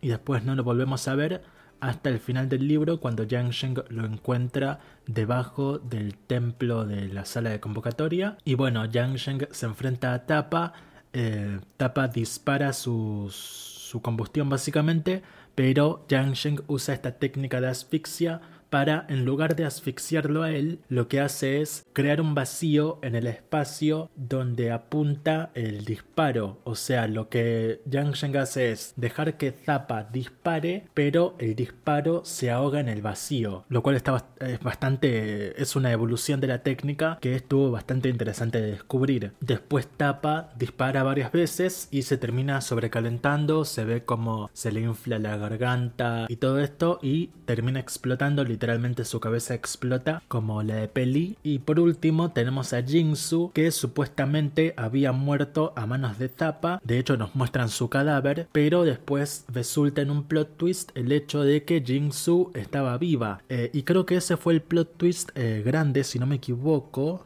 Lo voy a buscar. Eh, lo voy a buscar porque puede ser que sí sea el máximo plot twist, puede ser. No me acuerdo. Eh, eh, ah, no, no, no. El plot twist con Jingsu estuvo bien, no me pareció la gran cosa. No me acuerdo cuál fue el plot twist que sí que me, que me voló la cabeza. No me acuerdo. como a tapa, le voló la cabeza. Eh, ¿Fue el control mental, puede ser? no me acuerdo, Pero me suena que había otro. ¿Puede ser? Pues no encuentro ningún otro plot twist que haya anotado. Después supongo en el, en el punto por punto del libro Puede ser que lo encuentre, así como puede ser que no. Pero bueno, el plot twist de Jingsu estuvo bien, creo que se manejó bien, pero tampoco fue, ah, la, super locura. Tampoco fue una... Eso, tampoco fue una super locura descubrir que Jingsu estaba viva por un factor del libro que se presenta en varias ocasiones y que ya les voy a comentar más en profundidad en la conclusión. Después, más tarde, Jingsu, eh, bueno, tenemos una, la escena obviamente donde están entrenando y después como que nos dan a entender que Jingsu podría incluso unirse al equipo de compañeros del avatar Yangsheng, lo cual me parecería súper interesante y ojalá se dé. Pero bueno, esa es en general el uso que le dan a la unanimidad en este segundo libro, pero como les dije antes, hay mucha más exploración sobre el tema porque conocemos el origen de la unanimidad en esta isla que Yang Sheng, Kavik y Yujinta visitan y donde lamentablemente, bueno, no perdemos ahí a Nujian, sino que ya cuando eh, pierden a Nujian ya estaban eh, de vuelta cerca de Taku, pero bueno, toda esa situación nos dejó lamentablemente sin Nujian, que en paz descanse. Y bueno, por último, en esta sección de villanos tenía para mencionar también a la Orden del Loto Blanco, pero creo que los anoté acá antes de decidir darles su sección previamente, eh, así que no me parece buena idea embolsarlos, por así decirlo, en la sección de villanos, ya que bueno, ya les di su propia sección previamente, pero sí que debo decir que si los incluí en este, en este apartado es por esta sensación que nos dieron en todo el libro en que de que son muy injustos de que se dejan llevar mucho por sus propios intereses y bueno, a mamá Junerak como les digo, me da muchas vibras a Amanda Waller que si te tiene que disparar en el pie o cortar el pie o directamente matarte para poder irse, para poder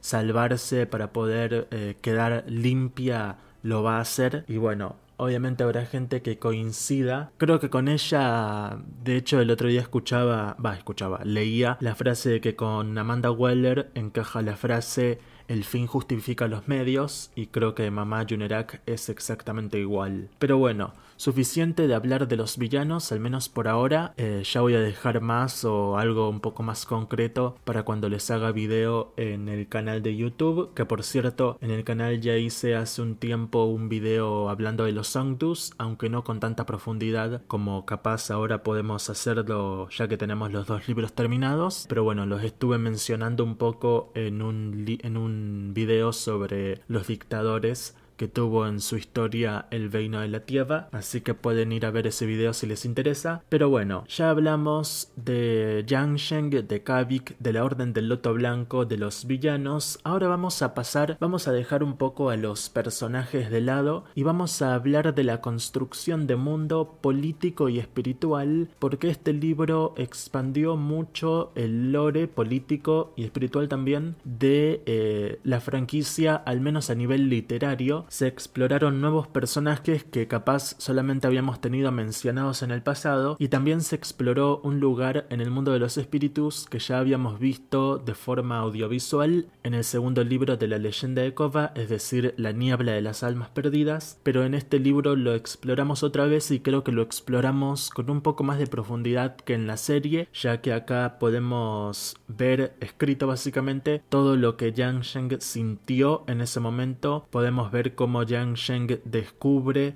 en su primera entrada cómo la, la niebla misma es en sí un espíritu y cómo este espíritu tiene vida propia en el sentido de que parece un simbionte que se intenta pegar a tu cuerpo, se intenta meter en tu cuerpo, te intenta poseer básicamente, que es algo que capaz en la serie no se hizo como tal, si bien vimos que la niebla los rodeaba y los tenía, los acechaba constantemente a Tenzin, Bumi y Kaya, pero en este libro se da mayor exploración a eso, eh, incluso tenemos unos momentos en los que la niebla pasa al mundo físico, así que tenemos sin duda mucha más exploración y fue genial eh, la primera escena en la que Yang Sheng cruza el mundo espiritual incluso físicamente, eso es un gran añadido que nunca habíamos tenido creo, eh, bueno, salvo con Soka quizá, cuando Heibai lo secuestra, que se lo lleva físicamente y lo traslada sin necesidad de un portal, lo traslada al mundo de los espíritus. Bueno, de esa manera, de hecho, eh, Yang Sheng está meditando en el oasis espiritual del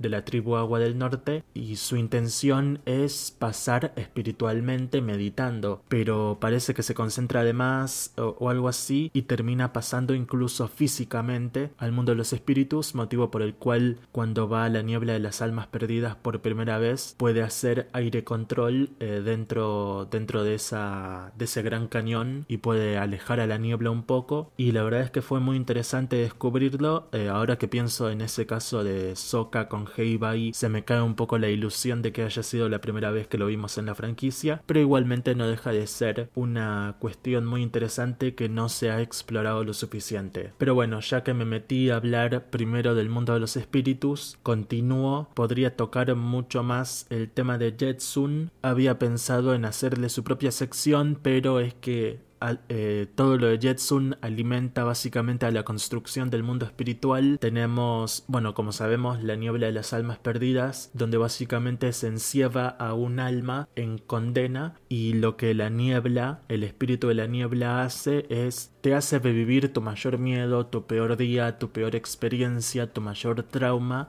y eso es lo que vimos que hizo con Tenzin, Bumi y Kaya y eso es lo que supuestamente habría hecho con Jetsun de no ser porque el espíritu de Jetsun es muy poderoso. Y como nos cuentan en el libro ella básicamente es inmune a este efecto de la niebla por eh, su gran energía espiritual y de hecho hay una gran frase en el libro que después les voy a comentar en mejores frases del libro porque es un extracto muy bueno donde Yang Sheng básicamente se da cuenta del gran poder que tiene su hermana y como que se alivia muchísimo y dice por supuesto, por supuesto que Jetsun es inmune, por supuesto. Así que bueno, eh, y la verdad es que pasa algo muy interesante ahí que Jetsun no solo es capaz de sobrevivir dentro de la niebla de las almas perdidas, sino que también es capaz de ayudar a esas pobres almas en condena que se va cruzando a descansar. Eso es algo muy interesante y muy lindo de hecho, el hecho de que pueda poner a descansar a la gente, aunque como ella misma lo dice, llega un punto en el que esas almas se vuelven a levantar, eh, se despiertan y vuelven a estar en total condena. Eso suponemos es eh, la consecuencia de estar aún dentro de la niebla, que la niebla los siga influyendo físicamente o bueno, espiritualmente. Así que Jetsun los puede poner a descansar, pero llega un punto en el que si capaz no está totalmente centrada en ese individuo que ayudó a, a descansar, la niebla se aprovecha y se lo vuelve a llevar a su lado oscuro, por así decirlo. Y bueno,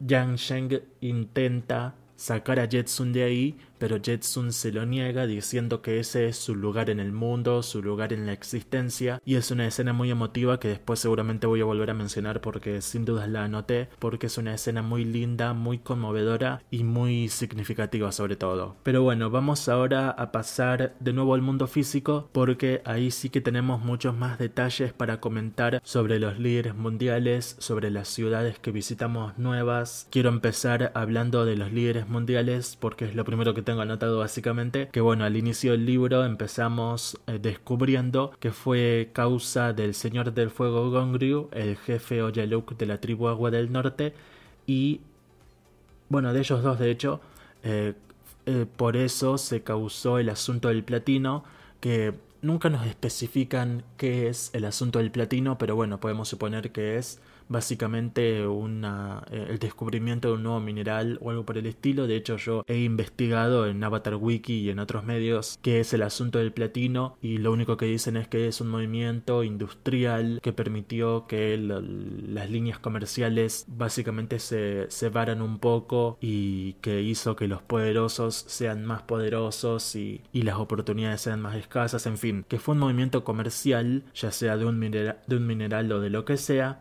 que fue impulsado por el Señor del Fuego Gongryu y el jefe Oyaluk de la tribu Agua del Norte. Y bueno, lo que ellos eh, hicieron y nos cuentan en el libro otra vez fue apoyar esta rebelión por parte de Nong al Beitiva Feishan. La idea de Gongryu y de Oyaluk era que Nong eh, depusiera al Beitiva Feishan y ocupara su lugar y para eso financiaron su, su causa militar. Después Feishan lo descubrió y ahí es cuando se rompieron todas las relaciones internacionales. Y bueno, también tenemos más de Fei Shan. Aparece más o menos a mitad del libro, diría, como un civil disfrazado. Es usado como un punto para amenazar a Yang Sheng eh, por parte de Kalian. Y después aparece más cerca del final del libro, teniendo un papel muy similar al que tuvo en el libro anterior, de tener una charla introspectiva con Yang Sheng ya en el final y poco más. O sea, esta vez es un poco más extendida, diría, no me acuerdo exactamente, pero creo que es un poco más extendida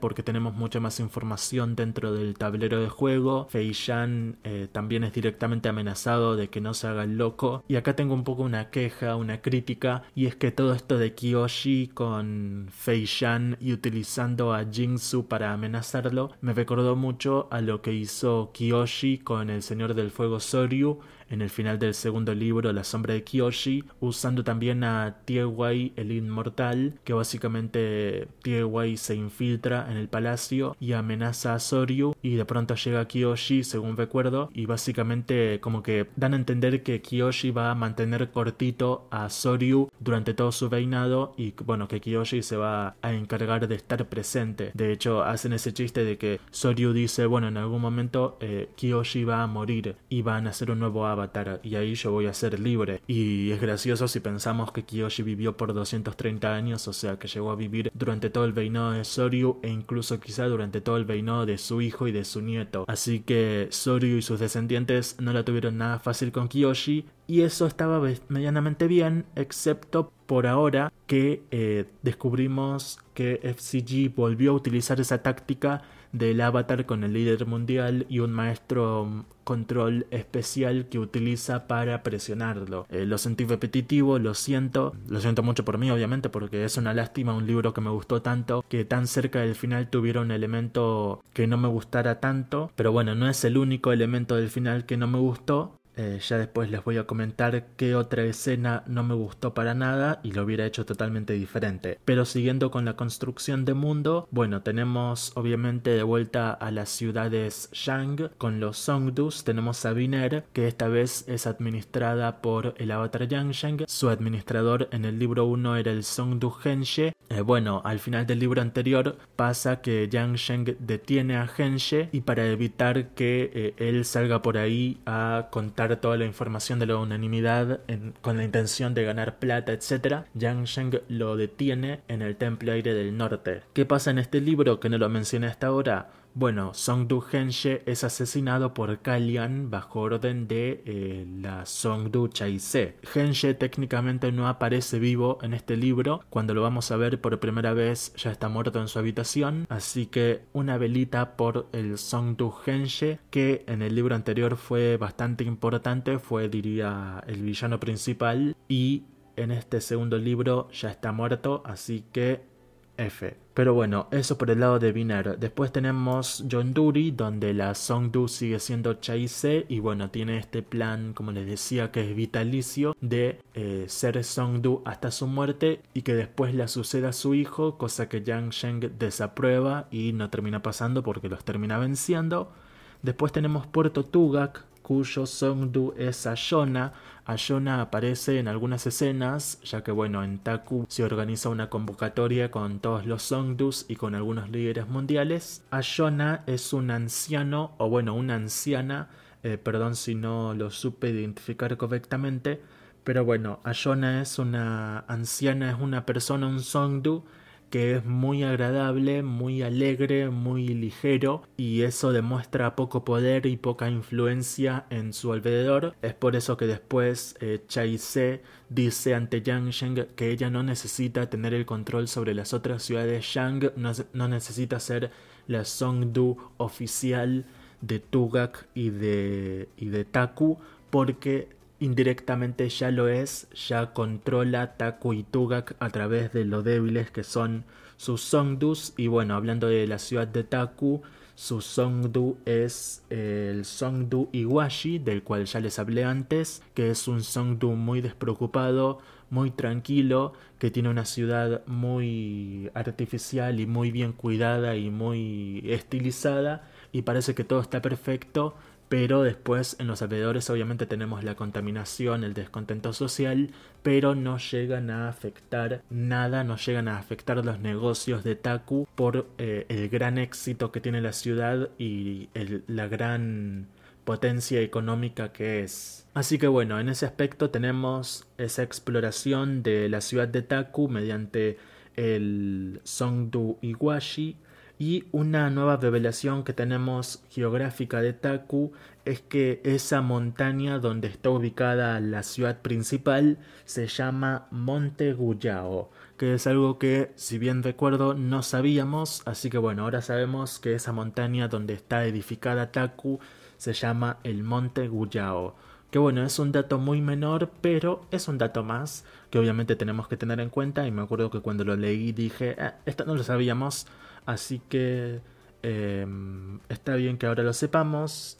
Y bueno, en general esas son las notas, las side notes, las notas de lado que tenía sobre la construcción de mundo. Me quiero fijar obviamente si me pasé por alto algo.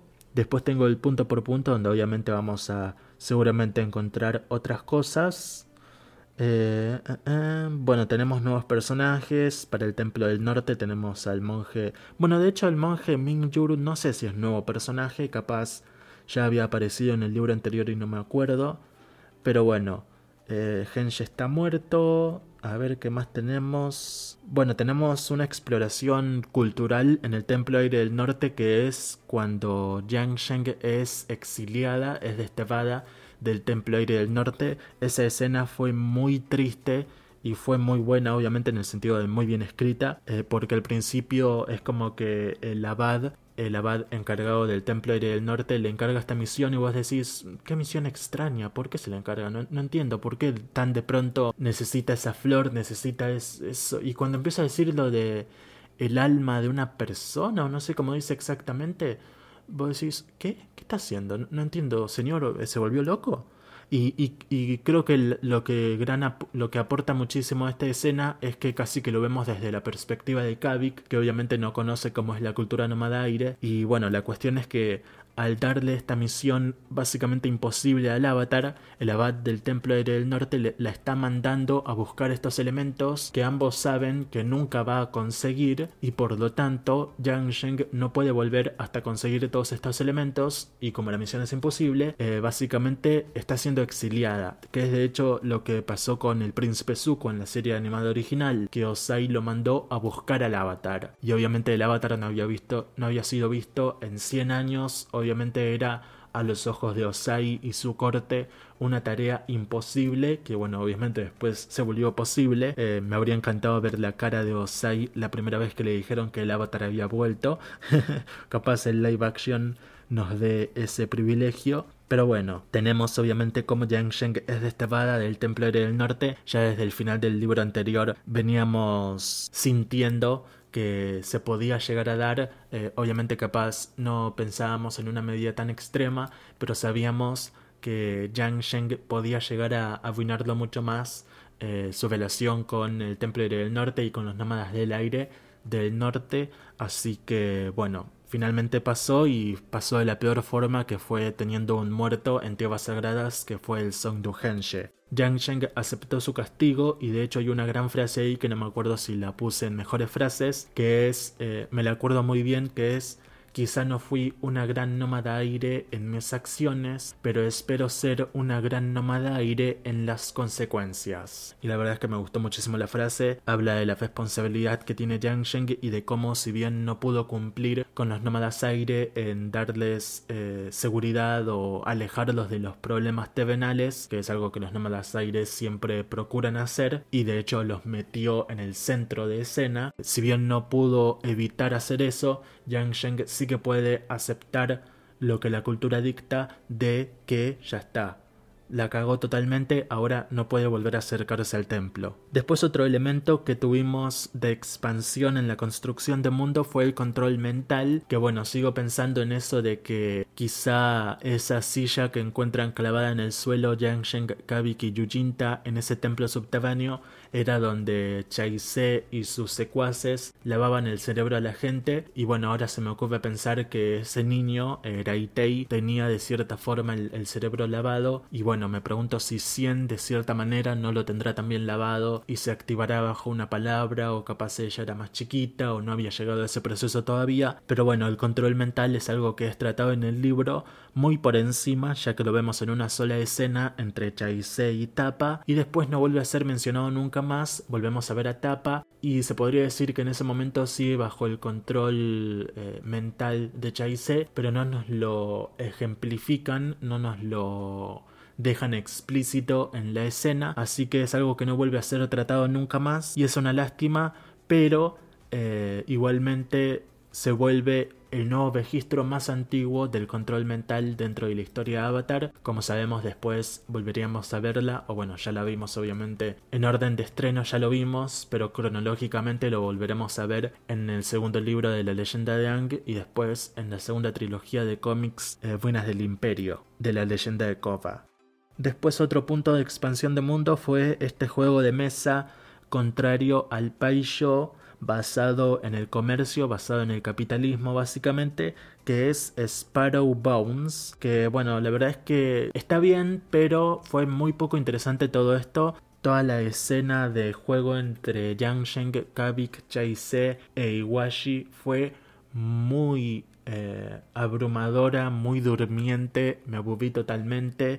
Em, la verdad es que fue una pérdida de tiempo, salvo por las partes en las que nos alimentábamos con información nueva o mayor exploración psicológica en Yangsheng. Pero fuera de eso, eh, muy aburrido todo, la verdad es que esa sería la peor parte del libro. En mi opinión, todo, todo el tiempo que perdimos con los Sparrow Bones Eh, la verdad es que es una lástima porque fue un relleno gigantesco y que era obvio que era relleno, pero bueno. Y después encima descubrimos que esa misión técnicamente fue al pedo porque Yang Sheng la hizo para distraer a Chaise y hacerla pensar de que no, no tenían ni idea de lo que estaban haciendo y estaban buscando en lugares donde no tenían nada para buscar. Así que bueno, toda esa parte fue relleno del malo, eh, fue aburrido, mm, en fin.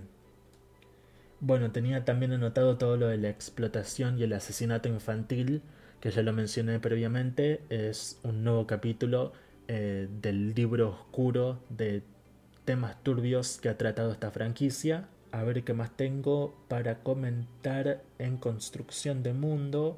Tengo algunas cosas más, pero son más del libro en sí. Eh, pero bueno, creo que ya estamos con construcción de mundo. El mundo en sí es muy complicado. Eh, mucha política, mucho comercio. Me gustó muchísimo la exploración a la niebla de las almas perdidas, sin duda es el punto más fuerte, en especial la primera escena de Yang Sheng después de, de estar con Oyaluk en la tribu Agua del Norte va a meditar y pasa al mundo espiritual, incluso físicamente, y todo este camino que tiene hasta llegar a la niebla de las almas perdidas y como casi se queda atrapada ahí y se logra escapar con la ayuda del estado avatar, es decir, con la ayuda de sus vidas pasadas, me pareció excelente, de lo mejor del libro sin dudas.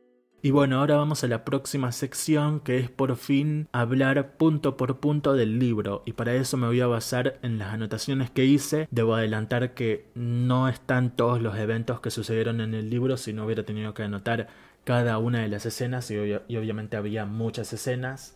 Así que obviamente no está todo el libro en esto que voy a mencionar, pero sí que están los puntos más importantes. Voy a empezar con Chaise, aunque ya la mencioné eh, anteriormente casi al inicio, y escribí la frase que me gustó, que me pareció interesante, que es trabajar hasta el borde del olvido era inútil si no podías defender la vida que habías hecho, que la verdad es que es algo que podemos relacionar mucho al mundo actual, es el hecho de que trabajas, te esforzás, te, te matás, eh, para mejorar, para, para, qué sé yo, para comprarte tu casa, tu auto, para tener una familia linda, qué sé yo, y de pronto llega un loco, te dispara en la cabeza y se termina todo. Y es cierto lo que dice Chase, que es una lástima esforzarte tanto si después no vas a poder ser capaz de defenderte o que o confiar en que alguien te defienda, por ejemplo, un Estado. Eh, es una total lástima y, coincidí mucho con Chase y me identifiqué mucho con ella en ese momento.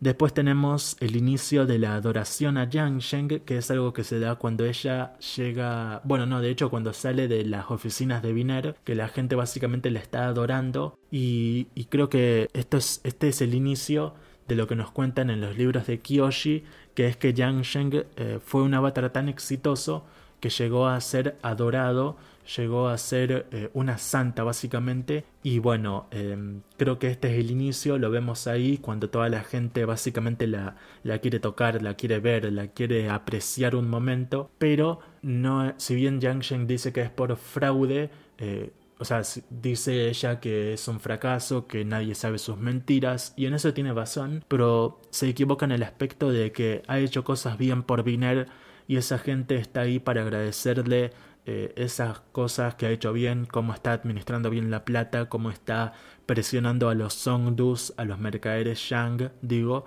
para eh, poner incluso de su propia plata personal para crear esos pozos de agua para la ciudad.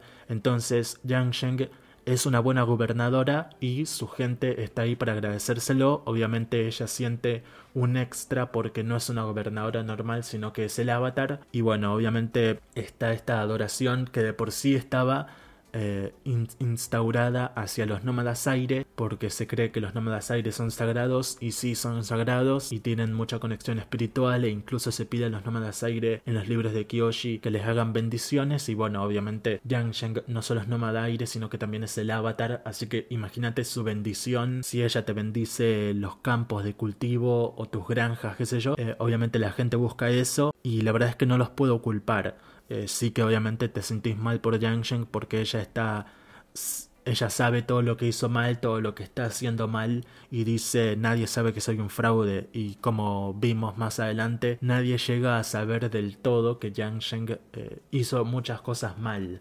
Así que es una, es una reputación que se construyó muy falsa, pero a su vez exitosa, es complicado. Después tenemos una escena entre Yang Sheng y Oyaluk donde Yang Sheng para evitar que los espíen y los escuchen desde otras habitaciones o desde las paredes hace una técnica que es básicamente un tornado interior dentro del edificio donde está con el jefe de la tribu Agua del Norte para que nadie los escuche porque este tornado lo que hace es cancelar el ruido. Y me pareció una gran escena 10 de 10 le puse al lado porque fue muy bien descrita estuvo bastante bien. Después bueno el resto de la escena y conversación con Oyaluk también me pareció un 10 de 10 y anoté mejor frase Word número 1 que la voy a buscar ahora mismo, eh, eh, la voy a buscar acá mismo porque la quiero mencionar ya que estamos, que dice los espíritus que podían y querían hablar eran los que requerían más cautela. Yang Sheng había pensado por qué podían ser tan inquietantes, por qué había tanto juicio detrás de sus ojos cuando tenían ojos.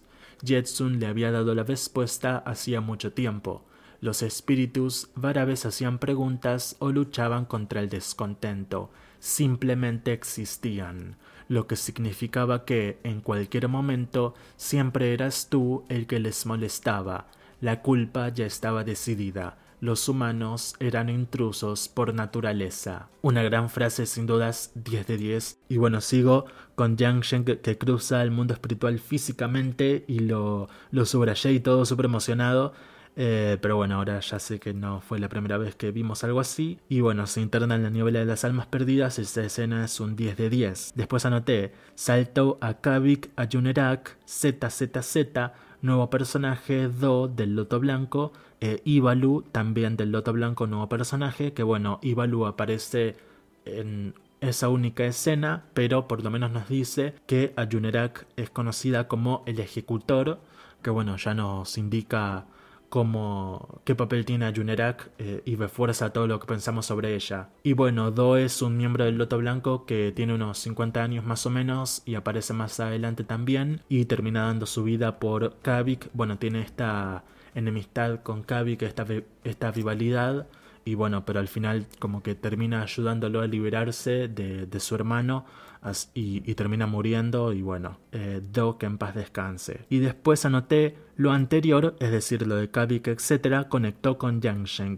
Ok, pero necesito más. Qué bueno igual, habría odiado lleno más extenso, y es lo que les comentaba antes de que por suerte todo esto de Kavik duró muy poco. Sigo con una nota un poco elevada que dice Dios, qué hija de puta la Yunerak esa, loto blanco despreciable, o sea, ahí ya ven los sentimientos que te despertaba ver eh, cómo Ayunerak era tan injusta, cómo el Loto Blanco era tan despreciable básicamente. Bueno, después me noté Yang Sheng y Sudon, que es esto que les mencioné antes de que las voces del pasado toman posesión de ella. Eh, ahí había mencionado a Mesose, que no es un avatar, sino que fue un compañero pasado del avatar. Así que bueno, eso ya se los mencioné, así que me lo voy a saltar. Después tenemos a Yang Sheng y Kavik otra vez juntos y puse volvemos a la normalidad.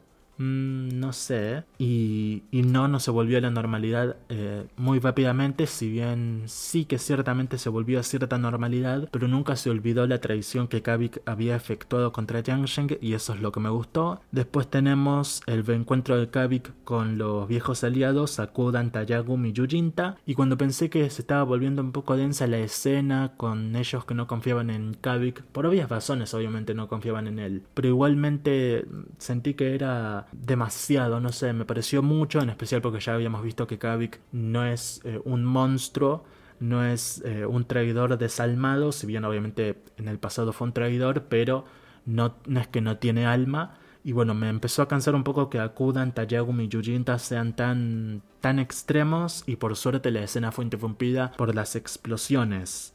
Después anoté Monje Mingjur, el nuevo personaje del Templo del Norte, con su bisonte que es Feng Bao. Eh, pero bueno, la verdad es que ahora no sé, no estoy seguro de si son nuevos personajes, no me acuerdo del primer libro. Así que bueno, Mingjur, de hecho, en la historia se queda sordo, pobrecito. Después anoté Yang Sheng con la tentación de abrazar su lado todopoderoso, olvidando a la humanidad, viendo lo débiles que son sin ella. Tremendo 10 de 10. Ese momento fue espectacular, lo que les mencionaba al principio de cómo Yang Sheng se cuestiona si la humanidad se merece su protección o no, que es algo que después vuelve a tocar de hecho junto con Chai Se, que Chai Se dice que el avatar no debería existir porque eso hace que la humanidad haga tonterías porque básicamente tienen una niñera que los cuida. Y, dice Chai Se que si el avatar no existiera la humanidad no haría tantas tonterías. Y bueno, debatible porque nosotros no tenemos un avatar e igualmente hacemos bastantes tonterías. Después anoté los celos de Kavik por Yujinta. Qué pelotudo, por Dios. Y si en esta etapa inicial del libro Kavik me estaba cayendo muy mal y Yujinta me estaba cayendo muy bien. Y bueno, lo de Yujinta no cambió nunca, pero sí que lo de Kavik después eh, aprendí a perdonarlo de cierta manera, a aceptar eh, la gran equivocación que había cometido al final del primer libro, pero Yujinta nunca lo dejé de creer. Después anoté Genshe muerto y parece que fue Kalian, el hermano de Kavik, y al final puse, más adelante cuando lo descubrimos totalmente, puse si fue. Kalian mató a Genshe. Después anoté muy buena escena de Yang Sheng y Jinsu, pero cortarlo en el mejor momento y pasar a Kavik ya por segunda vez en el libro y en la página 67 y dibujé una carita enojada porque sí que me molestó bastante que tan pronto en el libro tengamos otra vez un corte en un momento súper interesante. El primero había sido cuando Yang Sheng estaba en la niebla de las almas perdidas, totalmente atrapada a punto de morir, y saltamos de pronto a Kavik y su relleno innecesario. Eh, que bueno, al final fue necesario porque duró dos páginas, si hubiera durado 20 páginas habría, le habría puteado más seguramente, pero bueno, en esta segunda ocasión, eh, Yang Sheng y Jinsu, la maestra combustión, parte de la unanimidad, estaban teniendo una conversación muy importante con Tapa acechándolas y lo cortaron totalmente para pasar a alguien más, a bueno, a Kavik de hecho, y la verdad es que fue muy, fue muy decepcionante, pero bueno se aguanta. Por el momento se aguantaba porque, bueno, era la segunda vez, qué sé yo, cansaba un poco, pero tampoco era motivo para tirar el libro por la ventana. Tampoco es que pudiera, ya que, bueno, lo leí en PDF. Tendría que haber tirado la computadora y obviamente no iba a hacer eso. La siguiente nota que tengo es a la B murieron Jingsu y Xiao Jun. Y una carita sorprendida, porque bueno, lo de Jingsu no me lo esperaba. Después anoté Yang Sheng desterrada del Templo Aire del Norte y una carita triste llorando porque sí, fue una, fue una escena muy triste. Después tengo Chaisei tapa mini escena, control mental y una carita sorprendida. Hay muchas caritas en, en, mis anotaciones ahora que me doy cuenta. Muchas, eh, bueno, es que es más fácil poner una carita que poner muy triste, muy enojado, muy, qué sé yo, muy decepcionado, muy sorprendido. Es más fácil hacer una carita y ahora me acuerdo exactamente cuál es la emoción que sentí en ese momento. Pero bueno, eh, Chase básicamente ejerce control mental sobre Tapa y como les dije antes es algo que después no vuelve a ser tratado. Después tengo Yujin Tamibei con varios corazones y puntos suspensivos, Kavik pelotudo. Y sí, es que en ese momento Kavik era muy pelotudo y, no caía bien. Y Yujinta por otro lado sí que caía bien. Eh, así que bueno. La siguiente nota dice, bueno, acá empezamos con un tema bastante serio porque dice insinuaciones curiosas entre Yang y Kavik. Lo de la mano suave y firme. Y una carita de sorprendido tipo, ¿qué? ¿Qué es esto? Y me llamó mucho la atención que es cuando Yang Sheng se va a dormir y Kavik se queda al lado en el escritorio trabajando en sus técnicas de juego de Sparrow Bones. Y Yang Sheng se queda viendo un momento como Kavik está básicamente escribiendo con el pincel y dice esto de que su mano es suave pero firme y se podría quedar toda la noche viéndolo. Y yo tipo, ¿qué? ¿Qué es esto? Porque claro, yo siempre los había visto como socios, como amigos, nunca se me cruzó por la cabeza que podrían llegar a algo más.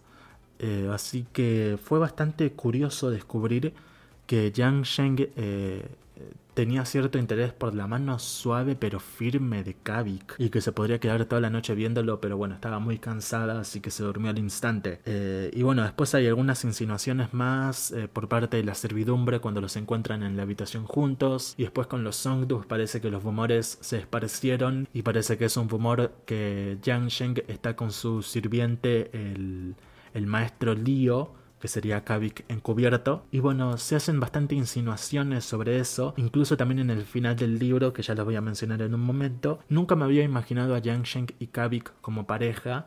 Eh, y no lo descartaría, pero sí que se me hace un poquito raro porque, bueno, siempre los había visto como socios, como amigos, como compinches, y no, nunca había visto nada en plan amoroso. Pero bueno, y bueno, después acá tengo anotado todo lo de Sparrow Bones, que fue interesante por los momentos centrados en Yang pero aún así no deja de sentirse como puro relleno ZZZZ.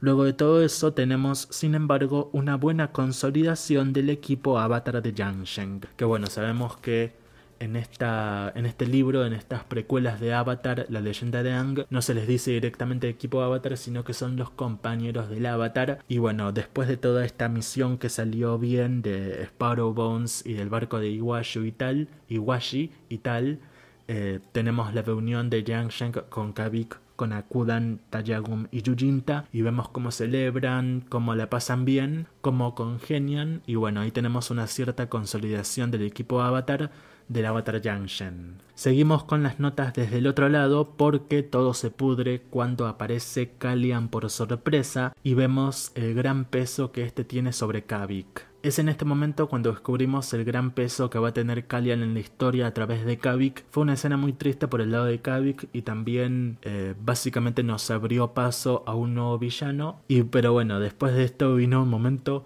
muy gracioso que lo expresé con visas descontroladas, con explosión de letras. ¿Saben? Eh, hacer explosión de letras como visa en el celular o en la compu es muy fácil porque tiras los dedos para cualquier lado y ya está. Pero hacer una explosión de letras por visas en, a mano es súper extraño porque tenés que escribir letra por letra. Y mira, ja ja ja ja, H S J K S J S K H H O K S J H, en fin, y es, es extraño y me sentí varo mientras lo, lo escribía, pero es que la escena me dio mucha gracia que es el doble de Nujian. O sea, fue fácilmente el mejor chiste de todo el libro cuando están viajando a... ¿A dónde están viajando? Bueno, están buscando esta isla de Cheise y dicen que están tan metidos en, en, todo lo que está pasando en el espionaje que incluso Nujian tiene su doble y me pareció espectacular un gran chiste. En medio de este viaje en el que Yang Sheng, Kavik y Yujinta están buscando esta isla de Chaise. Casi que tenemos backstory para Yujinta, de él sabíamos que había matado a su hermano, no sabíamos las circunstancias en las que lo había matado. Y bueno, casi que nos dice un poquito más, pero al final no, eh, ahí quedó un poquito colgado eso, pero igualmente aunque no tenemos mucha profundidad y mucha historia pasada de él, sigue siendo un gran personaje, sigue cayendo bien, eh, no solo porque está en contra de Kavik, sino porque en general es un personaje muy misterioso y que te atrae. Después puse eh, que no entendí qué es lo que Yang Sheng, Kavik y Yujinta encontraron ahí en esa, en, ese, en esa fortaleza subterránea y como les dije antes creo que lo que encontraron es esa silla donde básicamente Chaise y su gente estaban lavándole el cerebro a la gente. Creo que es eso y creo que eso coincide con las reacciones tan negativas y tan eh, asqueadas que tienen los protagonistas. Después me anoté para acordarme que la niña se llama Cien y el niño Raitei, y anoté explotación y asesinato infantil junto a una cara sorprendida. Porque sí, fue bastante sorprendente descubrir todo eso. Y después puse, atentos, puse, no puede ser, puntos suspensivos. FCG, ¿cómo te has atrevido? Más puntos suspensivos. Y esta sí fue la parte en la que lamentablemente perdimos a Nujian. Después de ese chiste tan espectacular con su doble, eh, nos venía cayendo súper bien el personaje desde siempre. Y ese chiste pues había remarcado un montón de cosas y de pronto ya no tenemos al personaje. Y Yang Sheng pierde a su bisonte volador de esta forma tan trágica y tan oscura a manos de este nenito pobrecito explotado que es una víctima. Nos guste o no, aunque algunos probablemente estén en desacuerdo quizá, pero es una víctima que lamentablemente eh, nos provocó la pérdida de la querida Noyan. Seguimos con mis notas repasando punto por punto el libro y la siguiente que puse dice se cumplió mi teoría, cara sonriente, Kalian es padre del hijo de Chaise. y puse en grande y sí, porque es que era obvio, eh, no me parece, no, digo que haya descubierto América ni nada por el estilo, eh, bueno, de hecho sí, descubrí América, América un continente que ya existía, no descubrí nada, estaba ahí evidente, solamente que no teníamos la información al completo, no era una super teoría, pero me alegro de haberlo casado, que capaz es un poquito, era un poquito obvio y capaz se me pudo haber pasado, pero por suerte no se me pasó y lo descubrí y ahí finalmente nos lo contaron. Y bueno, después de eso vienen ya las escenas finales. Chaise por fin le revela a Yang Sheng su plan vitalicio, eh, que bueno, no es nada que no haya dicho ya, eso de que quiere ser Songdu de por vida y que la suceda a su hijo. Y después, cuando empieza a suceder toda la acción callejera entre Kalian, Kavik, eh, em, el Loto Blanco incluso, que bueno, no, no, me esperaba nada épico del Loto Blanco y no nos dieron nada épico, así que bueno, quedó ahí más o menos, aunque bueno, el sacrificio de Do para que Kavik puede escapar estuvo bastante bien, pero en un momento que está oculto en un callejón y llega Yujinta de la absoluta nada, porque hace varios capítulos que no estábamos viendo a Yujinta y tampoco los otros dos personajes del equipo de Yang y llega de pronto y apuñala a Kavik y le dice, sabía que en algún momento ibas a traicionarnos, que siempre estuviste con tu hermano, y yo ahí puse, Yujinta, no, la puta madre, no es así, eh, Kavik no traicionó a nadie, él sigue de su lado, de hecho está escapando de su hermano. ¿Por qué no lo ves? Me, dio mucha ansiedad, mucha angustia. Eh, porque Yujinta hizo algo estúpido y es un gran personaje que, que, queremos mucho, o bueno, por lo menos yo quiero mucho, y de pronto hace esto sin pensarlo y, lo siguiente que puse fue Tayago acudan también. Pero a la vez, puta madre, ya ahí me puse a putear porque dije, ah, la están cagando, están haciendo todo mal, están totalmente equivocados, no deberían estar torturando a Kavik, él es bueno, no, no le hagan daño. Y lo dejan ahí, pasamos a Tapa con Yang Sheng, que bueno, el final para Tapa me gustó, eh, me gustó la técnica que usó Yang Sheng, pero como les dije antes, el plot twist con Su viva estuvo bien, pero tampoco fue la mega sorpresa. No me lo vi venir quizá, pero tampoco fue como que la super novedad. No sé, no me pareció gran cosa. Creo que me sorprendí más en su día cuando descubrí que Mama y Mamá Junerak eran la misma persona, eh, gracias a un comentario de un seguidor. Eh, creo que me sorprendí más en ese momento que ahora descubriendo que Jinsu realmente estaba viva. Así que bueno. y bueno, después eh, el siguiente punto es un poco más extenso porque digo, lo de retroceder para revelar que ya lo tenían todo planeado estaría bien, de no ser porque ya usaron este recurso varias veces antes. Y es lo que viene pasando ya dos o tres veces en el libro, que es que cuando hay un momento súper intenso y súper interesante, nos cambian totalmente de perspectiva y a ver, entiendo que es para generar más emoción, etc. Pero no sé, es que lo único que logra en mí es eh, volcar una reacción negativa en el personaje con el que estemos eh, pagando el precio de no ver lo más interesante. Por ejemplo, el principio, que Yang Sheng viaja a la niebla de las almas perdidas, es atrapada, no puede escapar y cuando se pone súper interesante que está llamando a sus vidas pasadas para invocar al estado avatar, de pronto saltamos a Kavik, al traidor Kavik, a ver qué ha estado haciendo todo este tiempo con el loto blanco y obviamente eh, tuve una reacción, una reacción negativa en contra del pobre Kavik que bueno, estaba ahí entrenando con Ayunerak y con Do.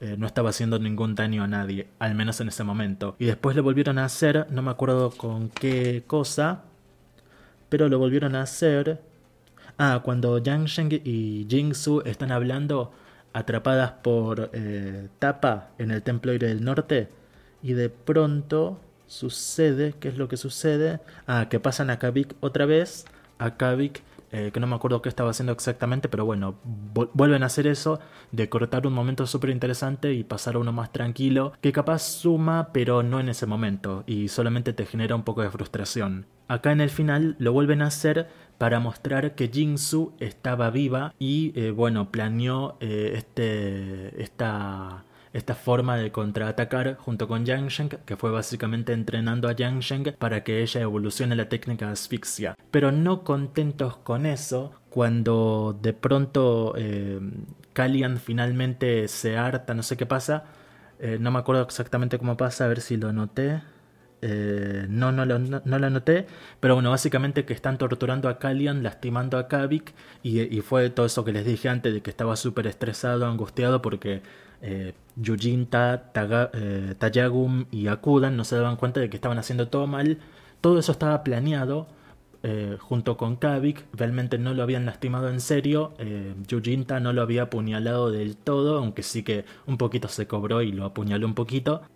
pero eso, que todo eso estaba planeado y para demostrarnos que estaba planeado, retrocedieron otra vez en el tiempo para mostrarnos cuando Yang Sheng y su equipo eh, pensaron en esa idea y la maquinaron y está bien, pero no estando tantas veces en el libro. Me pareció un despropósito y no sé, medio sentí que el guion estaba muy armado a la conveniencia de los protagonistas que ya tenían todo pensado desde antes y eso no me convenció del todo. Bueno, después lo siguiente que tengo notado es cómo Yang Sheng que no eres una cazador de recompensas en esta vida al menos. Es lo que les comentaba antes de que Yang Sheng nos decía eh, que, bueno, ha sentido el impulso de dejarse llevar por todo su poder y desatender a la humanidad, y en un momento dice, en esta vida no soy un cazador de recompensas, por lo menos, o sea que en otra vida nos da a entender que sí lo fue, y la verdad es que eso es muy interesante y bastante genial. Bueno, lo siguiente que tengo anotado lo digo rápido porque ya lo dije antes, que es Yang Sheng amenazando a Fei Shang con Jingsu, me recordó mucho a Kiyoshi con Soryu y Tiewai el Inmortal. No tengo nada más que agregar porque ya lo dije antes. Lo siguiente que digo es Jetsun en la niebla, muy significativo y emotivo. Fue una muy buena escena. Sigue Jingsu como posible nueva compañera del avatar, me gusta. La verdad es que es muy interesante eso y ojalá se dé y ojalá lo podamos ver. Y bueno, ahora llegamos al final donde puse las últimas líneas del libro no me convencieron del todo. Creo que es obvio que Kavik se quedará con Yangsheng. ¿Por qué no cebarlo bien?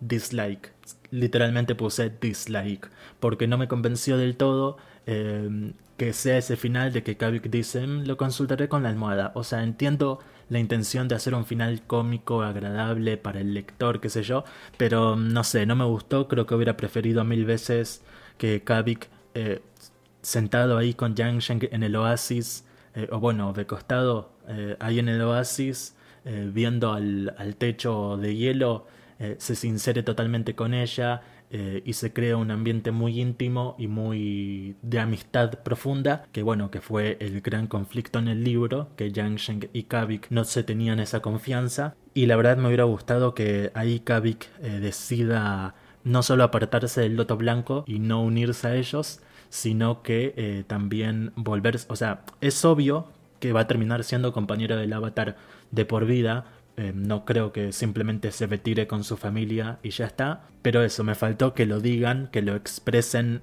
textualmente básicamente. Eh, así que bueno, eh, no me convenció del todo, si bien es un buen final, está bien hecho, pero a mí no me convenció tal cual como está hecho.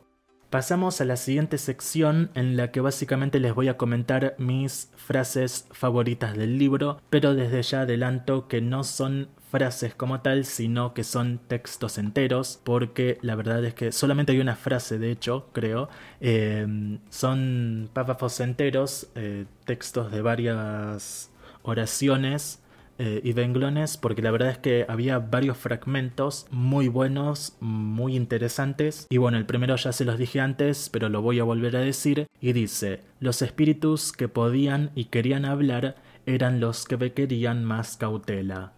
Yang Sheng había pensado por qué podían ser tan inquietantes, por qué había tanto juicio detrás de sus ojos cuando tenían ojos. Jetsun le había dado la respuesta hacía mucho tiempo. Los espíritus rara vez hacían preguntas o luchaban contra el descontento, simplemente existían, lo que significaba que en cualquier encuentro siempre eras tú el que les molestaba. La culpa ya estaba decidida los humanos eran intrusos por naturaleza. Una gran frase me encantó. La siguiente dice, cada uno de sus predecesores había descrito el estado avatar a su manera, volver a casa a los brazos acogedores de la familia, elevarse sobre las copas de los árboles como un gigante, volverse verdadera y completamente libre, liberarse de las obstinadas cadenas. Para Yang Sheng fue la gratificación de ver su voluntad encarnada sin cuestionamientos. mientras las energías permanecieran bajo su control, podría dar forma a las cosas del mundo. Una gran frase y poco después se suma la frase cortita la humildad no existe en el estado avatar. El siguiente fragmento, por así decirlo, dice no existía una versión no letal del fuego control especializado de Jingsu. Estás dudando, dijo cuando Yang Sheng no respondió. La vacilación mata a la gente. A lo largo de su vida, Yang Sheng había oído ese adagio más veces de las que podía contar, sobre todo de débiles que pretendían ser fuertes, niños que se creían adultos, historiadores aficionados que dividían las acciones de sus predecesores en buenas y malas con una cuchilla sin filo, cortando alegremente sin pensar demasiado, alabándose a sí mismos con cada golpe. También otra gran frase, no tengo que explicarla en lo absoluto porque está todo dicho. La quinta mejor frase del libro dice, La gueva es una cantidad conocida, dijo Do. Este maestro fuego y su técnica no lo son. Do, a quien Kavik nunca había tomado muy en serio, se calmó y se quedó quieto de la forma en que solo un verdadero fanático podría hacerlo. El Loto Blanco es una organización antigua, dijo Do. Ha visto conflictos ir y venir, también a gobernantes. Lo que no puede soportar es un poder descontrolado que se extienda por el mundo. Ya tenemos uno de esos y tú la conoces bien. En este momento voy a dar un poquito de contexto para quien no se haya leído el libro, pero bueno, eh, Kavik había fallado en llevarles el niño maestro combustión a la orden del Loto Blanco y Do estaba muy en contra de esto porque básicamente lo quería criar y formar a la semejanza de, los, de los deseos y las necesidades de la orden. Kavik estaba totalmente en contra, pero bueno, lo que Do dice es que el Loto Blanco eh, ha visto muchos conflictos ir y venir y también a gobernantes y que preferían perder a líderes mundiales que bueno podían ser reemplazados a perder a un activo tan importante como este nenito combustión. Y bueno de hecho dice al final ya tenemos uno de esos poderes descontrolados que se extienden por el mundo y tú la conoces bien en referencia obviamente al avatar Yangsheng la siguiente frase dice Haz lo que te decimos, nosotros sabemos más. Kavik esperaba que las cosas empezaran a tener sentido cuando se unió al Loto Blanco, pero hasta ahora no había sido diferente a vivir con Kalian. Otra gran frase que describe lo despreciable que puede llegar a ser la Orden del Loto Blanco. La séptima frase dice, bueno, frase o fragmento. Yujinta había hecho malabarismos con un objeto desde lejos, utilizando solo las puntas de sus espadas. ¿Veis eso? dijo los atónitos niños mientras seguían con la boca abierta. La mayoría de la gente no sabe lo que hace falta para realizar una hazaña así. La chica y el chico miraron nerviosos a Yujinta. Su truco, destinado a desarmar, podría haberse interpretado como una amenaza de no presentarse. Pero cada talento notable representa a docenas de personas que no pudieron pasar el corte, dijo Yujinta. Se afila una espada, pero se desechan las piedras de afilar. Lo sé porque crecí en una isla como esta, sé lo que pasa en este tipo de sitios. Me di cuenta enseguida de que los tres estamos cortados por el mismo patrón. Y esta fue una gran frase porque también nos dio ese backstory de Yujinta que antes se nos privó en esa escena del viaje, que bueno, sabemos ahora que Yujinta se crió en esta isla, bueno, no, no específicamente en esta isla, sino en una parecida, donde parece que entrenaron sus habilidades con los cuchillos, así que bueno, será ahí donde tuvo que matar a su hermano quizá accidentalmente, no lo sabemos, y sería muy interesante que algún día lo lleguemos a saber. La octava frase, o fragmento de hecho porque es bastante larga, dice, Antes del desprendimiento, moler harina, va a ver el suelo, decía el Befran. Después del desprendimiento, moler harina, va a ver el suelo. Yang Sheng levantó la vista hacia la sala de convocatorias de Taku, el aislado saliente de su campanario, el cielo azul más allá. El trabajo te esperaría, sin importar el desgabo de tu espíritu. El trabajo sería un amante en tu cama mientras llorabas, siempre presente y firme, acunándote cuando te despertaras empapado en sudor, sin saber cuánto tiempo habías perdido el conocimiento. Aún me tienes, siempre me tendrás. Las obligaciones seguirían estando ahí cuando perdieras peso, cuando te sobresaltaras con la nitidez de tus costillas. Estarían ahí para recordarte que necesitabas comer, aunque solo fuera lo mínimo para que tu cuerpo siguiera avanzando. No puedes servirme si no tienes fuerzas. Yang Sheng ya había nadado antes en las mareas del dolor. No importaba cuánto bogaras por alivio, no importaba lo desnuda que mostraras tu debilidad. El mundo, el trabajo, te desollaría la piel, abancándote largas tiras ensangrentadas como a una marioneta y te obligaría a mantener los movimientos. Mientras tu silueta fuera visible a contraluz, sería suficiente. Lo hiciste muy bien antes con Jetsun, dijo la voz todas las voces la voz colectiva. Puedes hacerlo dos veces, no aceptaremos un no por respuesta. Un gran fragmento que bueno nos describe la labor del trabajo y en el final Yang Sheng oyendo las voces del pasado que le impulsan, que no le impulsan en sí a seguir, sino que la obligan a seguir. Bastante genial. El noveno fragmento dice Yang Sheng miró a los ojos de Chai con sincera admiración la Songdu de Yonduri simplemente se había dado tanto permiso. Si la licencia para actuar libremente en este mundo fuera una moneda, entonces Chaise había acumulado un tesoro que pondría celoso al avatar. ¿Cuántos hombres y mujeres en las cuatro naciones podían presumir de ser tan libres como ella? Monarcas y gurús y poco más. No es de extrañar que Chaise leyera tanto la Hima y Shoken, Solo esas mentes exaltadas podían igualarla en certeza de propósito. Yang Sheng no podía pretender tal grandeza. Se habían trazado líneas a su alrededor en una vez de cristal agrietado. Cruzar cualquiera de ellas la condenaría como una mala avatar, una mala nómada del aire, un fracaso según innumerables estándares pasados y futuros. Ninguna dirección conducía a una huida limpia otro gran fragmento que nos habla sobre la obligación que tiene Yang Sheng para ser el avatar y como jamás podría llegar a ser una persona totalmente libre como Chai o como un monarca o un gurú. Nunca podría alcanzar la iluminación, por ejemplo. La décima frase, fragmento, es un poco más breve y dice A nadie le gustaba mirar demasiado de cerca a la humanidad retorciéndose y chillando, ni siquiera en las circunstancias más benignas. Los templos del aire tenían una expresión con respecto a los visitantes externos que se escandalizaban y decepcionaban por el increíble volumen de quehaceres con los que los monjes y monjas tenían que ocuparse para mantener unas pocas horas al día de meditación y estudio. Párpados débiles. La iluminación era un músculo y el mundo era demasiado pesado para la mayoría. Otra gran frase, en serio los invito a leer el libro porque es que eh, te, lleva a pensar muchas cosas, está bastante bueno.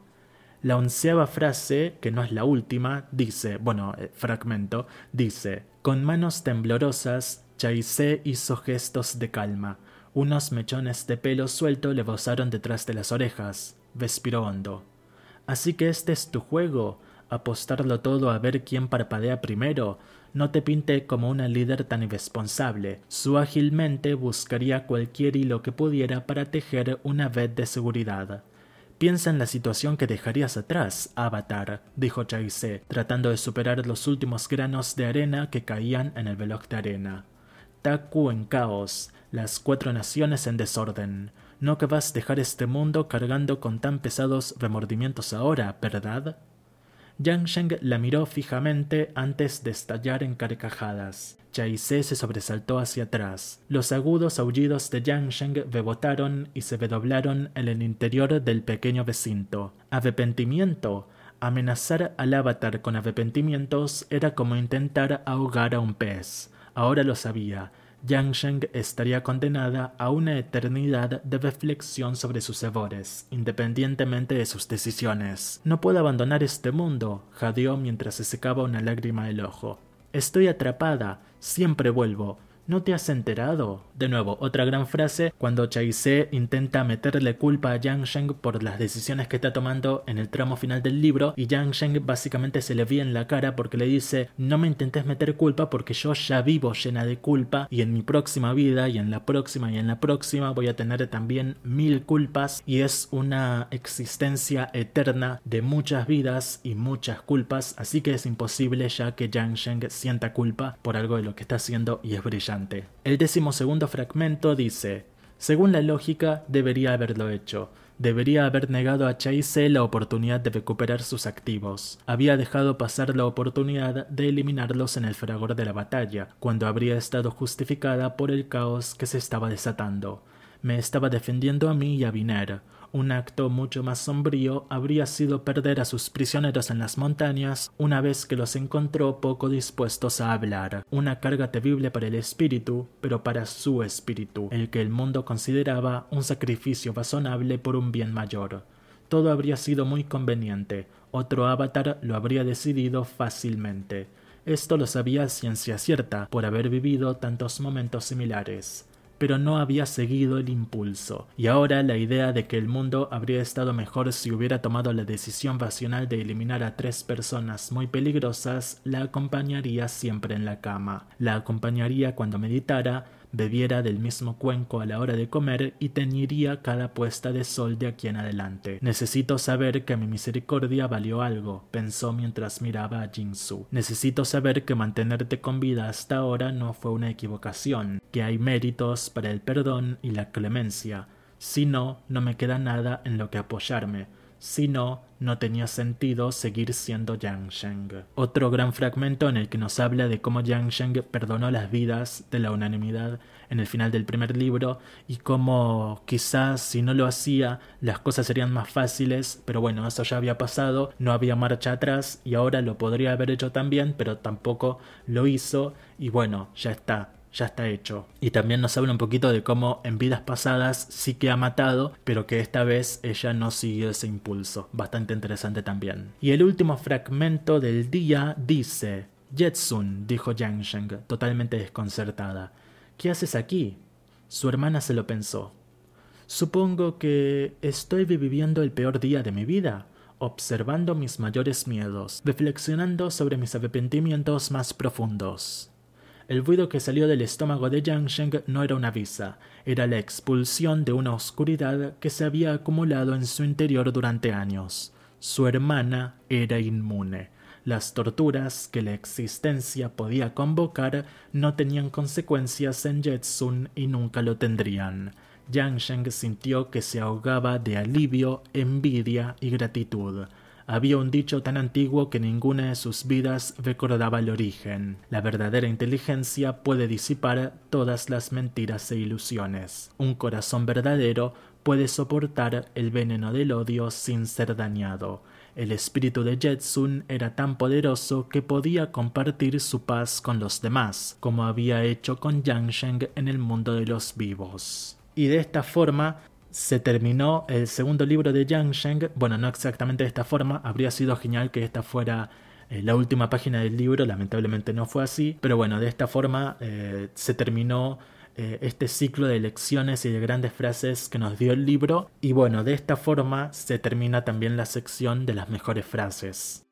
Y bueno, antes de pasar a la conclusión, tengo una sección más que hacer que se titula Adiós a FCG el futuro de las crónicas Avatar. Y es que en la nota de agradecimientos que escribió FCG al final del libro, nos cuenta un poco de cómo ha estado cinco años, desde 2018, trabajando en libros de Avatar, y cómo esto ha significado gran parte de su vida, la mitad, por ejemplo, del tiempo desde, desde que conoce a su, a su pareja. Ha sido algo muy importante para él en los últimos años y lo ha transformado de muchas maneras, además porque él ya era fan de la franquicia entonces eh, aportar eh, todo esto a la franquicia para él fue muy transformador, fue muy bueno, pero justamente en esta nota me dio la sensación de que se estaba despidiendo de nosotros y que su aporte a la franquicia ya se estaba terminando. Hasta ahora no sabemos de forma oficial si FCG no continuará escribiendo más libros de Avatar. Eh, sabemos por una entrevista que dio hace poco y que recopiló Avatar News en una publicación que a FCG le gustaría de hacer otro libro, le gustaría eh, escribir un libro centrado en el Avatar Seto, el Avatar de fuego anterior al Avatar Yansheng. Pero bueno, sobre esto hablé un poco en uno de mis últimos videos en YouTube, en el que dije que gracias FCG por todo lo que has dado a la franquicia, eh, especialmente estos dos libros de Yang Sheng los disfruté muchísimo, pero yo creo que ya es buena hora para cambiar el bumbo de las crónicas Avatar en los libros y que lleguen nuevos autores para escribir a otros avatares, ya sea Seto, Kuruk o cualquier otro, incluso más pasado como puede ser el segundo avatar posterior al Avatar One, o por qué no un libro centrado primero en el Avatar One, el primer avatar de la historia. Eh, saltando obviamente todo lo que ya conocemos o mencionándolo al principio y centrándonos en algún conflicto que haya tenido en vida que seguramente que fueron muchísimos. Así que bueno, para mí la mejor opción es ya despedir a FCG con gratitud y abrir las puertas a que lleguen nuevos autores, ya que bueno, lo que puede pasar es que ponele que escribe un libro de Seto y después otro de Seto, porque bueno, parece que vienen de a par, y llega a seis libros y después eh, a ocho, a diez, y termina siendo una cosa en la que cada vez que pensamos en las vidas pasadas, pensamos en FCG. Y yo creo que eso al final puede terminar muy mal, la idea se puede quemar y también el hecho de que sea él una sola persona puede terminar en encapsular mucho a la franquicia en una solamente, en una sola forma de contar las historias. Y sí que sería muy interesante que se vuelva al modelo original de Avatar el último maestro aire, en el que teníamos una mesa llena de escritores y que era un poquito para cada uno, pero todos trabajaban juntos, así que la historia se iba formando de forma muy amplia y muy épica, que fue lo que terminó dando como resultado a Avatar el último maestro aire, por supuesto. Y bueno, de hecho después hay quejas de que cinco de seis trilogías de la leyenda de Ang eh, en los cómics hayan sido escritas por la misma persona, Jen Luen Yang, y dibujadas por el mismo par de eh, artistas, las Guri Hiru, y, y bueno, eh, yo creo que de mi parte estoy agradecido especialmente por estos dos libros que nos ha dado FCG sobre Sheng, no tanto por Kiyoshi. Eh, por ejemplo, Kiyoshi quizá, en mi opinión, claro, le hubiera venido mucho mejor eh, otro, otro autor, otra autora que la aborde desde otra perspectiva Quizá FCG no era el indicado para escribir a Kiyoshi, seguramente habrá mucha gente que esté en desacuerdo conmigo, pero bueno, creo que es seguro pensar que las crónicas Avatar van a seguir y me gustaría ver un poco más de diversidad, ya que bueno, yo creo que van a seguir porque este segundo libro de Yang Sheng fue bestseller también eh, en el New York Times y tal, así que yo creo que van a venirse más libros de Avatar y ojalá, principalmente ya sean con FCG o con cualquier otro autor, ojalá sean igual de buenos que este y que el amanecer de Yang Y bueno, ya podemos pasar a la conclusión. Y bueno, la verdad es que he hablado bastante, he grabado esto en varios momentos, de hecho ayer, bueno, esto lo estará, bueno, se publicará un domingo 27 de agosto, pero eh, lo grabé el jueves 24, grabé una hora y media y ahora viernes 25 donde estoy ahora Em, estoy grabando el Vesto, primero grabé en la mañana un poco y ahora estoy terminando, pero bueno, ustedes lo van a escuchar de una sola vez, o bueno, capaz lo corten, pero bueno, que van a tener disponible todo en un solo episodio eh, y creo que va a ser el podcast más largo hasta la fecha. La verdad es que me entusiasmaba un poco probar a ver cómo queda un podcast tan largo. Eh, no creo que vuelva a pasar a menos que salga otro libro, la verdad, eh, porque la verdad es que grabar en distintos momentos del día durante varios días una sola cosa no es mi estilo, me gusta empezar algo y terminarlo tras, qué sé yo, 40 minutos, una hora.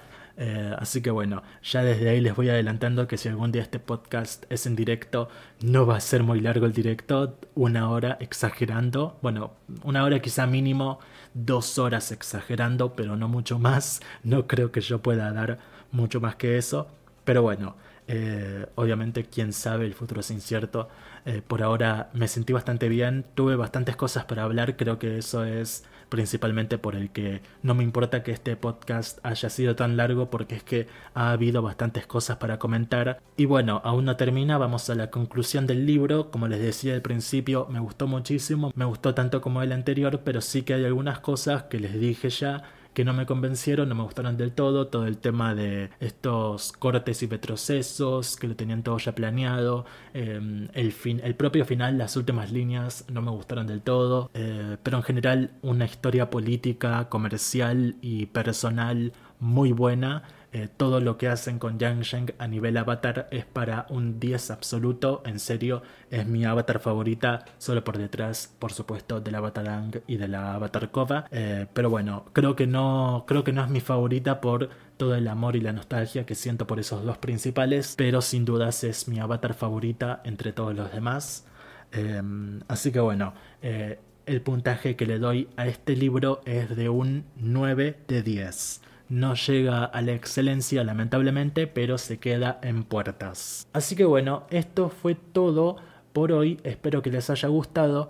La próxima semana vamos a hablar de un tema que espero que sea bastante complejo también. Voy a investigar bastante sobre la situación, voy a buscar definiciones, voy a buscar ejemplos históricos, voy a y obviamente combinarlo con la serie, porque la próxima semana vamos a hablar del imperialismo en Avatar mediante la Nación del Fuego, tanto con el Señor del Fuego Sosin como con el Señor del Fuego Azulon y el Señor del Fuego Sai. Vamos a explorar cómo se trató el imperialismo en Avatar, en la franquicia de Avatar El último maestro aire, tanto obviamente en la serie animada original como en los cómics posteriores y obviamente después en los próximos episodios vamos a avanzar con los villanos y sus eh, temáticas eh, que ya les había mencionado en un episodio anterior como Amon y el comunismo, etc. Pero ahora vamos a centrarnos en el imperialismo de la Nación del Fuego. Voy a buscar mucha información sobre eso, me quiero informar bastante bien sobre cada término, cada evento histórico, quiero saber un poco de todo, me va a venir bien a nivel personal estudiar un poco todo eso. Eh, y obviamente estoy muy entusiasmado por compartirlo con ustedes. No sé si vaya a involucrar algún tipo de interacción con ustedes, pero si es que termino teniendo alguna idea, va a ser mediante Instagram legado avatar guion bajo, Twitter legado avatar o YouTube el canal legado avatar que me pueden seguir por ahí y estar pendiente a la pestaña de comunidad. Como siempre los invito a seguirme por acá por Spotify y darme 5 estrellas o cuantas ustedes consideren que tienen que darme. Y ya sin nada más que decir, hasta la próxima.